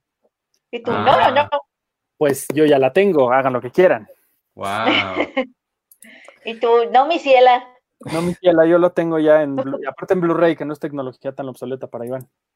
No, no para mí, para el mundo. No es mi culpa que el mundo avance y ustedes se queden atorados en 1998. No, pero está bien por lo que Arthur acaba de decir. Seamos un archivo de nuestras propias cosas. Ay, Dios mío. ¿Qué tal que algún día sí convencen de que Friends es horrible y la cancelan y ya lo único que queda O, o es... sea, podrían borrar por completo a Ross. Exacto. no. Imagínate, Oh, sí. imagínate una reedición de la serie sin Rod. y ¿Qué va a hacer? Pues, Aquí tengo yo mis, mis Blu-rays, DVDs. VHS. La que me da miedo, me da miedo Tropic Thunder. Ahorita es la, es la que sigue en la lista, ¿eh? es la que sigue en la lista. Sí, entonces mejor sí quedémonos con nuestros DVDs, no vaya a ser la de malas. Sí, yo por eso, yo por eso Dark no se mete con, con ninguna raza, se mete Ya no estás. Checo, ya no te Ay. me da pánico cuando ya no los escucho porque como no Eh, los veo, Te censuraron, Sergio, por andar hablando de estas cosas. The Darks. Eh, Darks. ahí Mark Zuckerberg mandó el, la orden de que, ¿sabes qué? Checo en México ya no vuelve a hablar. no, se escucha cómo mueves tu boca, pero no. Mientras él regresa, les digo que, a- hablando de música, vi una que se llama, de, de Mark Ah. Wahlberg, que se llama Rockstar. Está, me, inspiró ver películas de música, entonces vi esta de Rockstar, que es muy vieja. Sale Jennifer Aniston, Arturo, que te gusta todo lo que hacen los chicos de Friends. Está padre, está en HBO, está muy, muy buena, me gustó mucho. Él es un chavo fan de una banda musical de rock pesado, que lo escogen del escenario y lo suben y él se vuelve parte de la banda. Es creo que el sueño de, cualquiera. Eh, luego continué mi, mi paseo por la música, intenté ver los Doors de Oliver Stone. Así como me di cuenta que Will Ferrell no me gusta, me di cuenta que también Oliver Stone no me gusta, no, o sea, no me gusta. Empecé, empecé a verla, no la soporté, la quité. Según yo era buena, pero no la aguanté. Al punto de que me pregunté y luego me puse a enlistar las películas de Oliver Stone y fuera de JFK y Chance, este, Asesinos por Naturaleza, que no he vuelto a ver, no estoy seguro por qué Oliver Stone tiene el lugar que tiene, porque creo que no, no, no sé, se me hace, o sea, es, es como el, él dirige a martillazos, como es como el martillo de los, de los directores, como que muy Oye, obvio. J- muy- JFK. Sí, te digo, fuera de JFK y Chance Asesinos por Naturaleza, creo que no hay, no hay otra que, que me llame ¿El la pelotón? atención. ¿El pelotón? ¿No? ¿Cuál? ¿Pelotón? Sí, es de El. Platón. Ah, Platoon. Ah, sí, esa no la pensé. Ah, Pero estaba es que más, Se llama Platoon en inglés. es que, Iván, estaba más chavo. Yo creo que tal vez de joven era más sutil y con la edad se le fue quitando la sutileza. ¿Y sabes cuál vi, Sergio? Ahorita regresas a lo que estabas diciendo. Con esto te doy la palabra. Vi The Vast of Night. eh, Ah. Que me la habías recomendado en Amazon Prime Video. Yo la ¿Y qué quise tal? ver el fin de semana y los subtítulos nunca jalaron. Ah, no hablan mucho tampoco en la película. Pero haz de cuenta que le picaba y no empezaba. Regresaba y le ponía para activar los subtítulos. Así, cinco veces le intenté y pude. Pero está en inglés, ¿tú sí hablas inglés? Pues sí, pero pues la quería Yo te he escuchado. Luego, luego, luego también es difícil. Este, yo, no- yo no soy muy auditiva y también necesito poner los audífonos, a pesar de que sé inglés y todo, pero como, Yo como Dark que soy mucho más subtítulos. visual. Por Ah, eso ya te gustó tanto. En alemán. Checo inventó su propia historia en su cabeza. Oye, no, la verdad, eh, o sea, sí, sí, es que es muy raro porque cuando tengo que ver películas en inglés sin subtítulos, porque me ha pasado mucho que voy a screeners y que nos mandan a ver cosas así que no están subtituladas, no tengo el mayor problema, pero cuando sé que están ahí los subtítulos y no los puedo ver, me da mucho coraje. Sí, yo también. De hecho, yo hasta cosas en español le dejo los subtítulos. Me ayuda a, a entender mejor. Nada más no es algo que, que necesariamente me detendría. Si la quiero ver, pues. Por ejemplo, una vez estaba, eh, estaba de viaje y había un cine cerca y la única película que estaba era Tres anuncios por un crimen. Y dije, ay, pero antes de, de ir al cine vi el tráiler porque todavía no sabía muy bien de qué trataba la película. Y cuando les escuché el acento, dije, no, ¿para qué voy? No, es- eso hubiera estado muy complicada, como cuando eh, fui, ahorramos nuestros dineritos, mi mamá y yo, y nos fuimos a Londres y la llevé a ver la obra de teatro de Matilda, bien bonita, te juro que no entendimos de qué trató, excepto porque vimos la película de Matilda y escuchamos las canciones preciosas, pero mi mamá y yo así con una cara de, sí, es increíble lo que estamos viendo, pero todo el mundo se reía en el teatro y nosotras no, nos volteamos a ver como, porque obviamente inglés, inglés. Y nosotros así de, no entendemos, pero está padrísimo. Y salimos súper contentas, pero ahorita nos preguntas cuál es la diferencia con las películas y no sabríamos decirte, no pero muy bonitas. Ajá. que cantan. Oye, y The Bast of Night. Cantan. ¿Qué? The Bast of Night. Entonces, ya, creo que ya no te dejamos terminar. No, nada, nada más era decir que la vi, me gustó, está padre. Es que no tengo mucho que decir de, ella. eh, está interesante, es, me recordó mucho a La Dimensión Desconocida. O sea, creo que está muy claramente inspirada. Creo que hubiera sido un mucho mejor capítulo de la nueva versión de la, de la Dimensión Desconocida que, que una película. No sé si necesariamente daba para una película completa. La chavita me recordó mucho a Brie Larson y el chavo a Ben Whishaw. Y cada vez que me daba cuenta, como estaban muy en sombras, sentía que era Brie Larson y Ben Whishaw y de repente no eran, se me hacía raro. Y, y ya, o sea, está, está padre, está, está entretenida, creo que está aguantable, está cortita, pero sí, sí me hubiera gustado más como un episodio de... de- o, o de la otra, la que viste tú que te gustó, de Tales from the Loop, que Tales vi from the uno, Loop. también me pareció como del estilo. Que ya está la segunda temporada de La Dimensión Desconocida y que pues, le fue peor en, en crítica. O de por sí la primera como que pasó un poco sin pena ni gloria, ¿no? Como, bueno, la criticaron un poquito, pero tampoco fue como, tampoco hubo tanta plática sobre ella, ¿no? Como que les pesó Sí. mucho el nombre, ¿no? Pues sí. Pues sí, Sí, Y, aunque Oye, ¿qué- ¿Y qué tanto estabas diciendo cuando te quedaste censurado? Porque hablaste como 15 minutos. Ah, sí. O sea, t- toda mi crítica de Dark no se escuchó nada. pues, qué No. bueno, porque me dijiste que me ibas a esperar y no lo hiciste, ¿te acuerdas? Ya dijiste todo.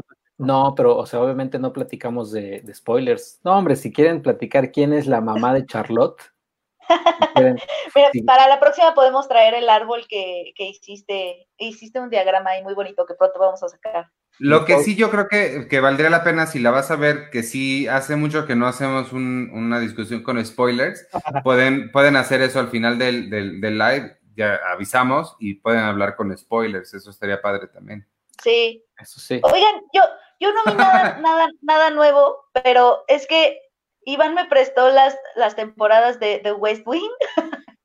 una serie pues que ya tiene, ya, ya, ya, tiene sus ayeres, pero oye, qué buena está. Bueno, es que es como mi comfort TV ahora en el confinamiento, porque es este mundo de los que crea Aaron Sorkin, en donde todo el mundo es hiper, super funcional, y bueno, tienen que ser funcionales porque pues es la Casa Blanca, ¿no? Es, es tal cual el día a día de, del staff del presidente que es interpretado por Michael Sheen y es el mejor presidente que van a ver, entonces si quieren evadir un poco la realidad política, tanto de México como de Estados Unidos y olvidarse de que Trump es presidente, pueden ver The West Wing y sentirse un poco mejor con la vida.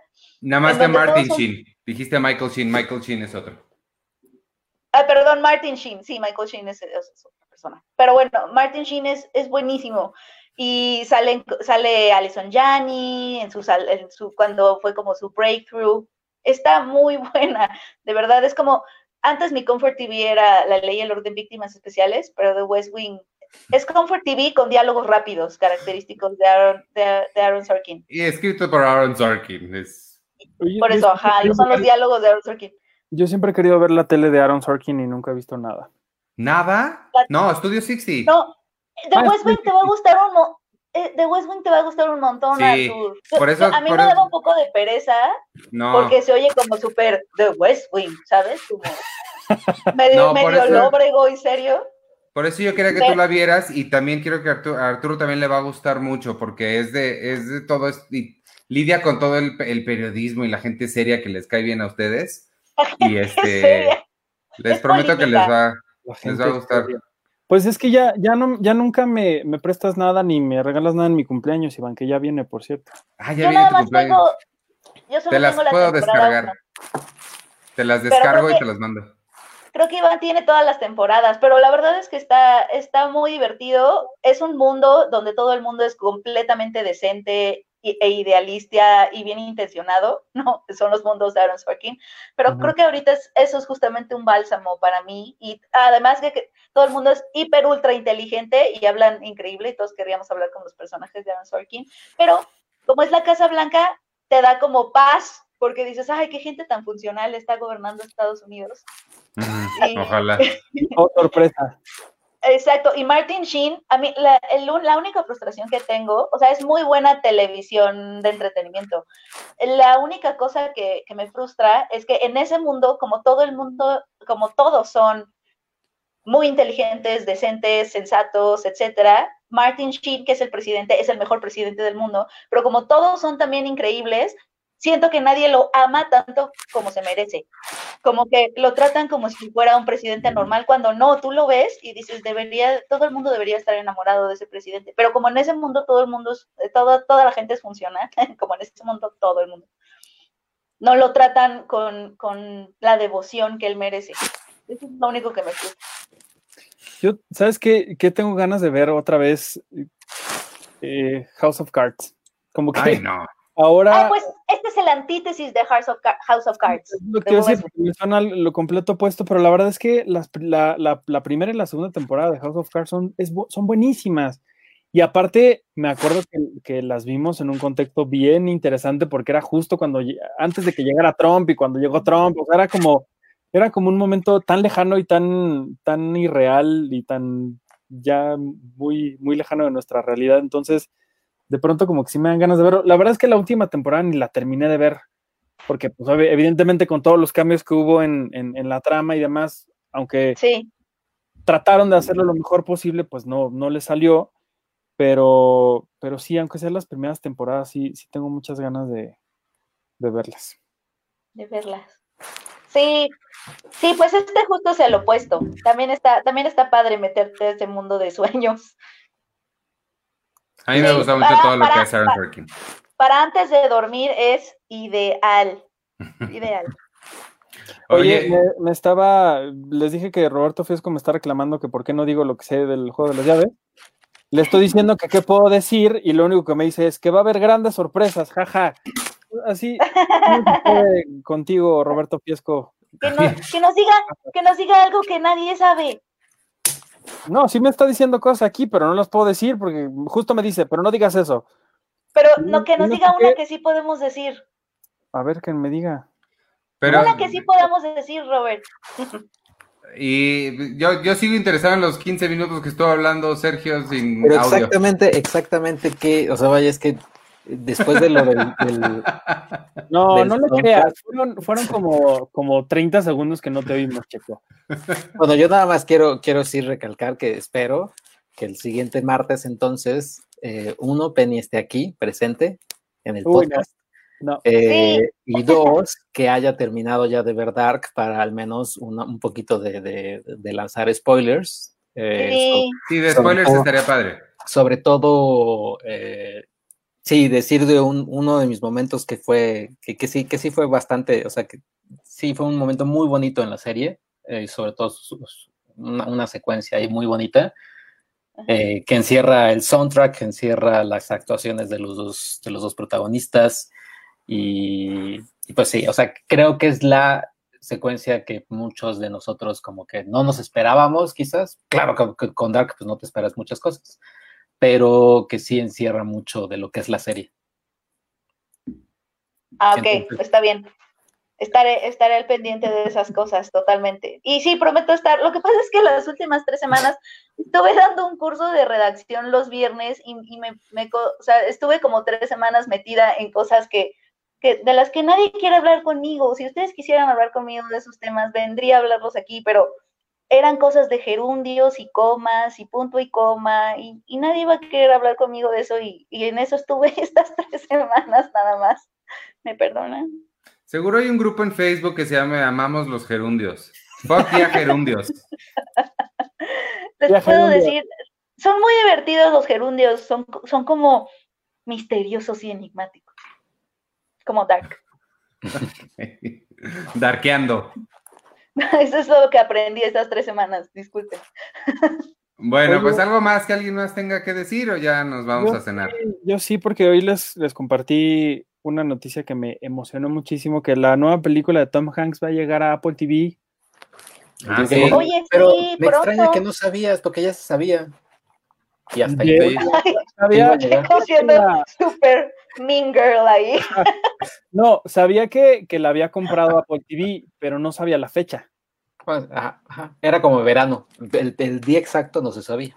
Ajá, y yo, yo lo descubrí hoy y me emocionó muchísimo. Se llama Greyhound, el, el tráiler se ve increíble. Es Tom Hanks metiéndose otra vez a la Segunda Guerra Mundial en un barco o en un grupo de barcos. ¿Cómo se dice cuando hay muchos barcos, Penny? ¿Tiene un nombre eso? Una flota, Flota. ¿Flota? Bueno, flota, flotilla. Puerto. no sé. Bueno, muchos barcos están siendo atacados por submarinos alemanes y pues se ve increíble. Esta película creo que iba a estrenar en junio, me parece, pero la compró Apple TV y ahora va a salir el 10 de julio y a mí me emocionó muchísimo porque Está muy padre. Oye, ya en Apple TV. No, en Apple TV también va a salir eh, Foundation de Asimov. sí, el año que entra, ¿no? El año que entra. El tráiler se ve espectacular, lo pasaron en esta convención del WWE, no, no es cierto, no sé cómo se llama. O algo así. No, WWE son lo de las luchas, pero, pero fíjate que estaba viendo la, la conferencia esta, me, me gustó mucho cómo la hicieron, no sé si tú la viste, Checo, o alguien de ustedes la vio, No, no lo vi. que era No. como, o sea, usualmente estas conferencias son teniendo al, al CEO de, de Apple en un lugar, en, un, en el teatro ahora llamado Steve Jobs, o más bien el que construyeron ahora que se llama el teatro Steve Jobs, donde Tim Cook dice, pues bueno, hoy vamos a anunciar tal cosa y los avances y bla.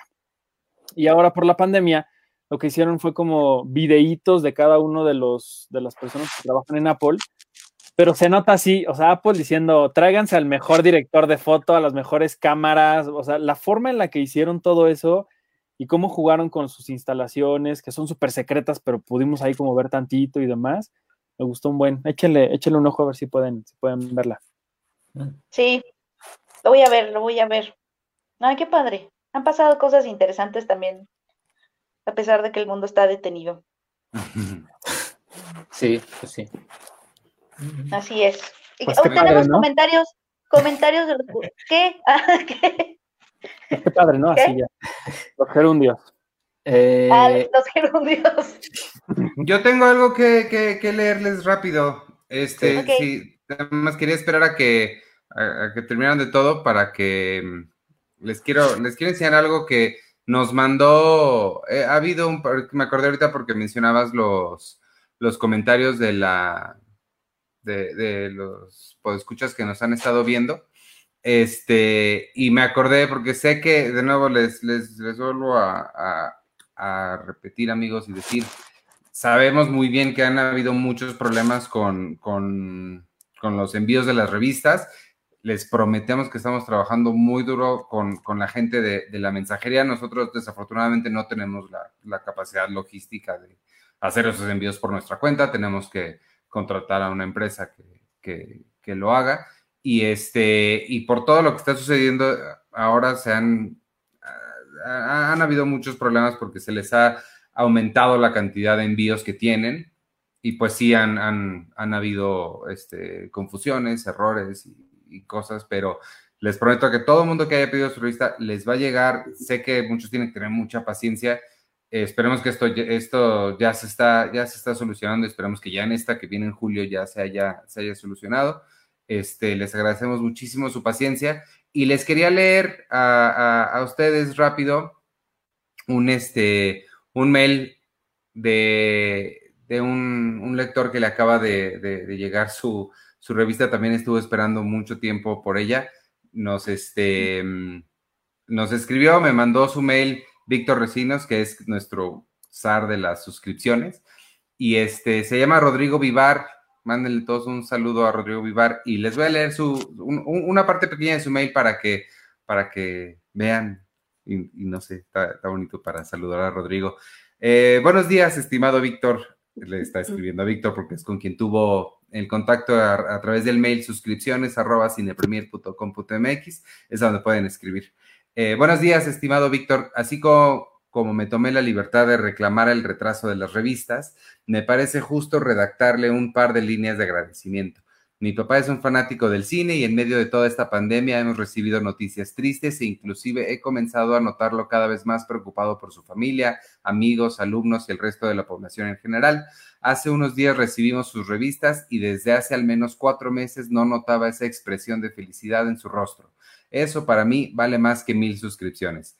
De corazón le agradezco no solo que haya enviado las revistas y el DVD, que por cierto lo vimos todos en familia, sino por darle a mi papá esperanza y recordarle que no todo está perdido. A continuación, le comparto unas líneas que él mismo les escribió y una fotografía de mi papá y su colección. Un abrazo a la distancia desde Ciudad Guzmán. Oh. Eh, y luego viene, viene, está muy larga, se las comparto a ustedes después y seguramente haremos algo con ella en, en, algún momento para que todos tengan la oportunidad de leerla, porque viene una descripción ya más larga de la historia de, del papá de Rodrigo con, con, la revista. Este, es una historia muy bonita, la quería leer, se las quería compartir a ustedes, que son parte del equipo, y, este, y a nuestros podescuchas que nos hacen favor de vernos, porque, este, pues no sé, para, para de verdad agradecerles a, a, toda la gente que nos, ha, que nos ha seguido, que nos lee, que nos compra, que consume de una forma u otra este, este contenido que hacemos, o, la revista, o el sitio, nos sigue en redes, o en Instagram, o el, el, podcast que hace Arturo de Friends, o el podcast que hago de Seinfeld, todas las cosas que, que hacemos, y hacemos muchas cosas, las hacemos con mucho cariño, con mucho gusto. Somos, les, yo sé que se los he dicho muchas veces, pero somos bien poquitos en, en el equipo. Este, y de verdad todo lo que, todo lo que hacemos es, es pues, se hace casi con, con magia y este, bueno, y tiene pues, aprovecho para agradecerle a todo el equipo y su gran trabajo que hacen porque se desviven por esto. Y este, y, y, pues nada, amigos que nos están escuchando o viendo, de nuevo agradecerles otra vez. Yo sé que han habido este, muchos problemas con esas entregas, créanme que lo sé. Eh, tampoco los que estén pensando en suscribirse, suscríbanse, háganlo. Tampoco crean que la mayoría han tenido problemas. Es una minoría, pero es una minoría importante. No, no, no quiere decir que no, que no sean importantes, solo tampoco crean que a fuerza si se suscriben van a tener problemas. Y si los llegan a tener, los estamos solucionando. Víctor está muy pendiente de eso. Este, poco a poco ahí vamos, hay que tenernos entre todos paciencia. Eh, gracias por apoyarnos. Créanos que cada centavo que ustedes invierten en cualquier producto de los que tenemos, que hoy sé que nos compraron, hoy supe que nos compraron una gorra y una playera de cine. Ay, qué Este, bueno. Cada una de esas cosas van directo para, para poder seguir produciendo esto, esto que hacemos para ustedes. Y este, y ya nada, gracias. Y, y ya nada más quería compartir eso con ustedes. Ay, casi lloro. Y no les puedo ver sus caritas aún. ¿No? No. No Sigue, se, se quedó, se quedó cuando compartiste el póster de Dark y es lo que estoy viendo. bueno, este, pues si ya no tiene nada más que compartir, pues vámonos. Entonces, ¿les parece? Comentarios de nuestros podescuchas o lectores en Facebook. Eh, de, de hecho, creo que tenía, tenía ahí un comentario, porque no hemos, no hemos leído tanto comentarios en YouTube. Creo que A tenía eh, de, de una persona que decía, espero lean en mi comentario, y fue hace como tres podcasts, así que Oh. espero, encontrar- espero encontrarlo. Eh, um, déjame ver. Ahorita entro rápido. Mm. Y Los puedo cantar mientras. pues no, no, ya, ya, lo, ya lo encontró Checo el comentario. Grosero.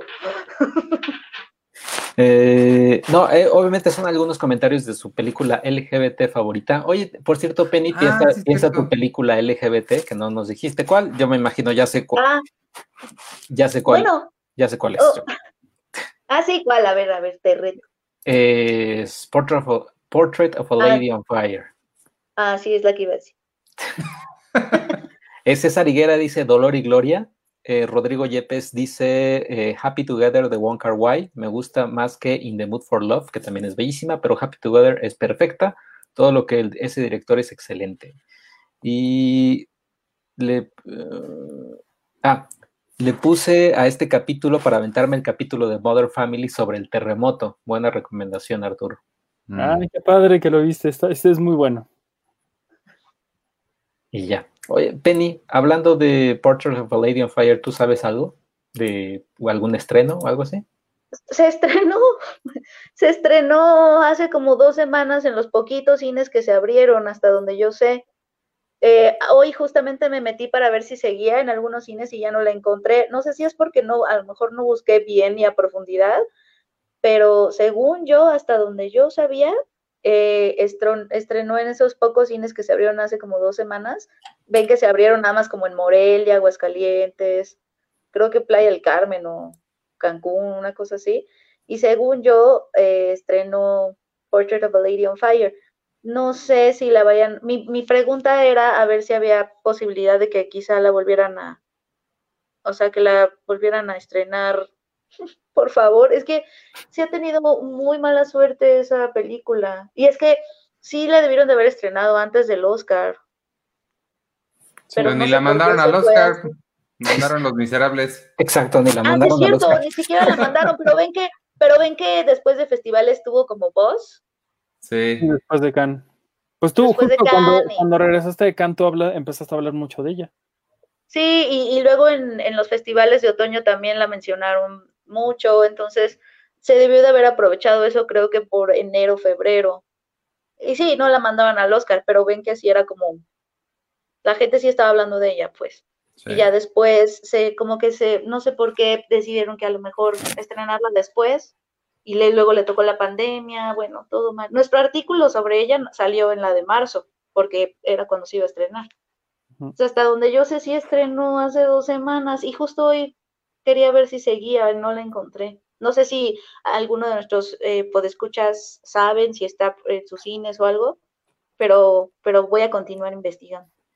Eso, eso a mí sí me preocupa mucho de, de las distribuidoras chiquitas, o sea, del cine internacional en general, del cine mexicano ni se diga. Sí siento que, que va a ser, o sea, nos vamos a perder de muchas historias por la poca oferta y disponibilidad que va a haber. Eh, digo, estaba viendo que van a reestrenar los Avengers y Coco y qué padre, ¿no? La, la idea es que la gente encuentre alguna razón para volver a, a- los cines. Si es a través de su película favorita, qué bueno. Eh, pero sí me preocupa mucho lo que nos vamos a perder de las grandes historias de que vienen a México con distribuidoras chiquitas o que, o que de plano pues ni siquiera van a poder alcanzar distribución o una sala por la situación eh, sanitaria, por la situación económica. Entonces, si de por sí antes era complicado, imagínense ahora que hay tres salas y en esas tres salas hay dos butacas. Entonces, Ujú. sí, sí va a ser bien, bien complicado. Ojalá que no nos perdamos tanto de eso. Ojalá que el streaming salga por ahí al- a, nuestro rescate. Podría ser una buena, una buena alternativa. No sé si alguien eventualmente, digo, Cinepolis Distribución tiene a, a Retrato de una mujer en llamas. No, no me sorprendería que eventualmente o muy pronto llegue a, a Cinepolis Click, por ejemplo, pero pues ojalá que al menos esa sea una opción. ¿no? Sí. Sí, Pocho Pocho hubiera tenido una muy mala suerte, muy mala suerte. Entonces, ay, chale. sí. Sí está Pues ahí- padre. Pues ahí está tu película favorita. Bueno, Oye, sí, yo creo que de, de reciente sí, la, la que ahorita la hace latir mi corazón es esa. Van der Tour. Sigue sin vernos, ¿verdad? Sí. ustedes sí me ven. Luego se Sí. me olvida que ustedes sí me pueden ver y, y- y me iba a parar y iba a caminar, pero Qué mal que no, me ven. qué mal que no puedas ver esto que, que- que estoy enseñando aquí. ¿Qué es ¿Qué eso? es? Ah, es un, es un, eh, es, es- es un filtro o era, o es realmente No. la máscara. Nos Ah, llegó una máscara de Michael Myers y Penny se la puso y yo la grabé escribiendo en su Ah. computadora. Oye, alguien nos... a- Andrade David... Bueno, déjame leer dos cosas. Arturo Reyes nos dice, son lo máximo, valoramos mucho los esfuerzos que realizan, gracias por todo lo que hacen por nosotros sus lectores, en especial en esta ocasión a Checo que me echó la mano con un problema que tenía yo en las transmisiones de Facebook y no podía comentar. Y por cierto, Ah. solo el, que, la, que esa Checo me echó la mano, hay que, eh, está, está difícil de, de decir eso. Este, pues está difícil. No, le eché la mano, ¿cómo no? Y me, me dijo, no, pues gracias. Y yo, pues cuando quieras. No, no era. No, Oye, no- era albur, qué nomás suena raro. Checo que me echó. Arturo Reyes, y continúa diciendo Arturo, y por cierto, solo quiero volver a decir que pobre Iván se le debe perforar el hígado cuando los invitados dicen peli. Abrazo. Sí, bueno, no sé. Sí. yo, yo también lo pensé. Pues Pero yo- no yo hay una forma de decirlo con seri- seriedad. Sí, película. Pel- Puedes como- usar la palabra como es. Pablo cuando tú Hinojosa. Cuando tú la filmaste, sí puedes decir hice una peli, porque es tuya. Ok, si lo que hiciste fue una peli, pues ok.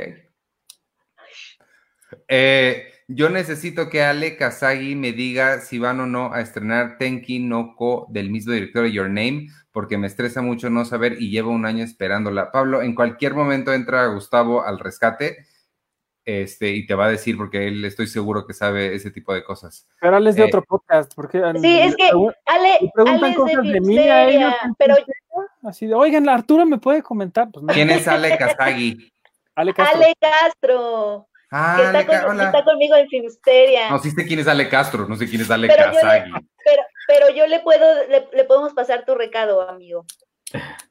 Eh, buenas noches, dieron al ganador de la colección de películas de Disney. Pregunta eh, Ah, David no. Andrade. Lo vamos a hacer la semana que entra, habíamos dicho, ¿no? Cuando hablemos de Cine Premier impresa. Y así Ah, pueden mira. participar más por esta cosa tan increíble que aquí está cerrada, por eso brilla un poco, pero me hubiera encantado abrirla para ver qué trae adentro, pero pues no, es de ustedes. ¿No viene Song of the. South?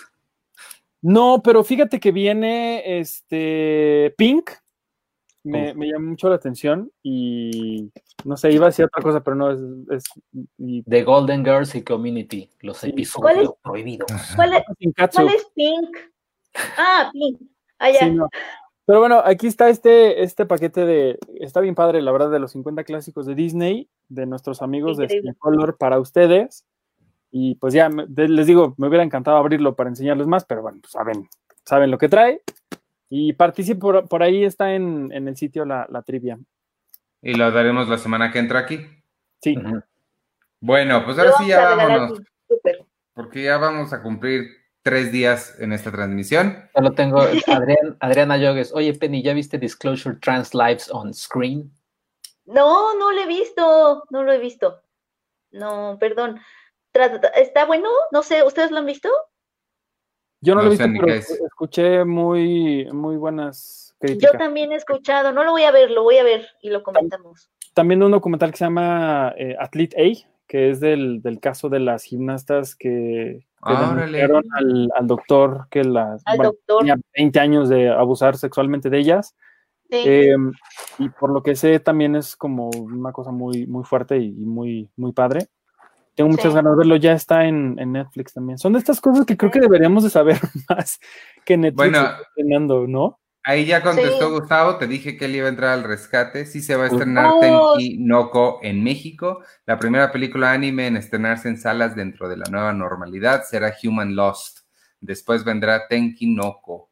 Saludos. Debería de haber, debería de Gracias, haber así Gus. como Gustavo el Gracias, rescate. ¿No? Así como la sección. Sí. Pregunta de anime, Gustavo el rescate, y así, y entrar como, como, como de anime, tal cual. Así, ¡Shah! ¡Superen esto! Gus al rescate está increíble, hay que crearle su avatar.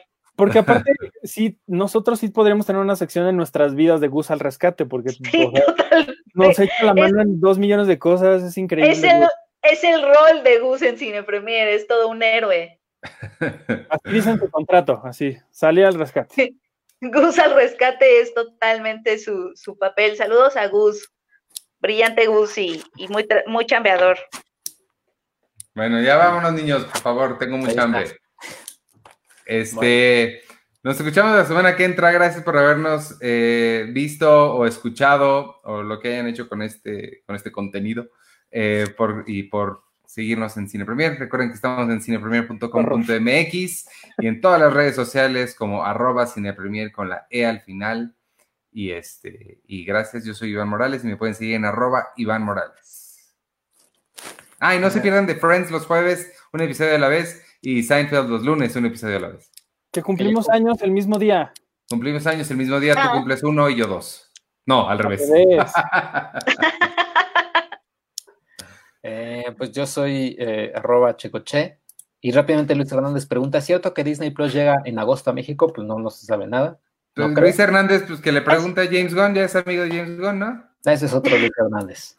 Eh, lo que se decía es que es más bien a finales de año, como por noviembre. también. Como, por- que- como- Noviembre, como- como a IKEA que va a llegar a México a finales de año. Uy, Y tú, sigues esperándolo desde hace un montón, Checo. Sí, no, pues ya. uf, uf.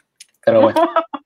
Eh, yo soy arroba checoche y nos, nos escuchamos el siguiente martes. Si pueden, cuídense. Recuerden, usen, usen cubrebocas. No se pongan locos en el súper si les piden que, que usen cubrebocas. No sean. Lady Super o No Lord sean- Super. No sean Lady o Lord Super.